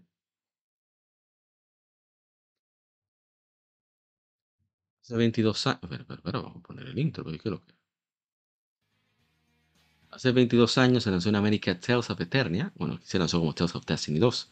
Es un RPG publicado por Ban Namco. En ese entonces soy Bandai Namco. Es el tercer título principal de la serie Tales of. Inicialmente fue lanzado para el primer PlayStation. Fue desarrollado por los miembros del Wolf Team de Telnet de Japón, quienes previamente trabajaron en sus predecesores Tales of Fantasia y Tales of Destiny. Los productores del juego le dieron la característica de RPG de eternidad y lazos. Evento Kizuna no RPG. Un port fue lanzado para PSP en marzo de 2005 en Japón y en Europa para febrero de 2006. Eh, bueno, yo comento mucho de ese juego, tiene una ova bastante chula, bastante entretenida entre otras cosas. Eh, me gusta mucho el juego, personajes me, encantan, y me gusta que solamente hay cuatro y ya. Y, pueden desarrollar mucho la, interacción entre ellos, y eso le da, para mí, más profundidad. Muy chulo. esa estética no me me encanta. Eh, el anime, cómo se ven los animes de los 90. Cómo hay como cierta diferenciación entre, entre los estilos. Pero bueno, son cosas mías. A ver, a ver, a ver qué más tenemos por ahí. Tenemos comentarios. Ah, tenemos dos comentarios. Bueno, mía. Dice el hermano de, de Hero Fantasy, Juan Frank Hull. Este juego tiene cierto valor sentimental para mí porque me ocurrió con una situación con la que me hizo entender que yo no debía cambiar por nadie, que debo quererme como soy. Sí, definitivamente habla mucho de eso. Y gracias por compartir el comentario. A ver. Luego sigue, hace 22 años se lanzó Advance Wars para Game Boy Advance. Le dice Adam Wilmer Blanco, uno de mis favoritos. Y te puedes jugar partidas de hasta de dos horas. Es un buen juego de estrategia. modo campaña es bueno. También se pueden jugar modo combate de a cuatro jugadores, todos contra todos, dos contra dos, tres contra uno. Como uno quiera poner. Se pueden crear mapas, un juego para gente que le gusta la estrategia, no para personas que quieren jugar una partida rápida y ya. Una vez jugué una partida que me duró 5 horas. Wow. Una locura. Pero bueno, qué bueno que le gustó. De eso se tratan los juegos. De encontrar lo que, lo que a uno le, atrape, le enganche. Y a ver, también salió hace 21 años Mega Man Zero. Saludos a Mr. Trumpetman, señor, perdón, señor Trompeta Hombre. De Modo 7 Podcast. Que es enfermo con Mega Man Zero. A ver, en comentarios. Juego bastante completo, Mega Man Zero. Tiene su dificultad, hay que dedicarle. Tremendo RPG también. Dice el hermano Taicho. Excelente juego. Lo repetí muchas veces. Las entregas posteriores como que le bajaron al gusto, pero esta es una grasa. Bueno, ahí no, no me meto. Pienso que el 2 como que fue el que más disfruté, pero no recuerdo vamos con el último ya de la tanda para cerrar este episodio número 167, lado A. Lado B, vamos a tener una conversación, otra, otra sesión de Legion Gaming Consulting, ahora enfocados en las reviews. ¿Qué, mejor, ¿Qué debemos hacer para mejorar las reviews? Bien, dice, a ver, hace 10 años se lanzó en América, poner el juego ya corriendo, total. Hace 10 años se lanzó en América Puppeteer, un juego de plataformas desarrollado por Sony Japan Studio, Sony Japan Studio para el PlayStation 3. Fue dirigido por Gavin Moore. También fue dirigido el, el remake de Demon Souls. Es un juego con gameplay tanto en 2D tradicional como con efectos 3D. Moore dice que Puppeteer se juega mejor en 3D que otros juegos porque la cámara no se mueve y su equipo usó un método de, 3D que resultó sin pérdidas de frame rate. Es un juego de plataformas de lado, como dijimos, en el que el jugador controla al personaje Kutaro, un chico transformado en marioneta, inmediatamente decapitado. A través del juego, Kutaro obtiene varias cabezas para reemplazar la suya, cada una permitiendo ciertas animaciones y refiriéndose a escenarios adyacentes. El juego es divertidísimo, está lleno de comedia, yo me la pasé riéndome. Es súper recomendado. Y ojalá hay mucha gente le dé chances de los juegos más maravillosos de la séptima generación. Lástima que se ha quedado en PlayStation 3. Ojalá que a Sony se le ocurra algún día sacarlo que sea en PlayStation 5, ya sea que compatibilidad que forcen ahí. No sé, pero debe salir de PlayStation 3 porque es un juego maravilloso. Un juego bello, hermoso. Dice mi hermano ex junta en Instagram, un crimen que no tenga ni un remaster aunque sea, esa es la verdad. No debe ser. Bueno, ya con eso culminamos las Game Femérides. Muchísimas gracias por aguantar este podcast que ha sido más largo de lo normal. Agradeciendo a, mi hermano Nelson, Dominici y a Mario Álvarez, ambos de la Escuela de Japonés Nichido. Pueden chequear en, Nichido RD en Instagram y te deseas inscribir a la Escuela de Japonés. Ahí es donde estoy estudiando los sábados en la mañana. Así que den una chequeada a sus redes sociales si te interesa aprender bien. No solamente japonés, sino sobre la cultura japonesa. También agradecer a Raúl Reynoso que se dio la vuelta y por supuesto a Taules Mask que también se dio su vueltecita por acá. Así que de nuevo les espero en el lado B. Lo grabamos en vivo en YouTube y estará disponible en todas las plataformas como siempre. Así que nos vemos más tarde. ¿eh?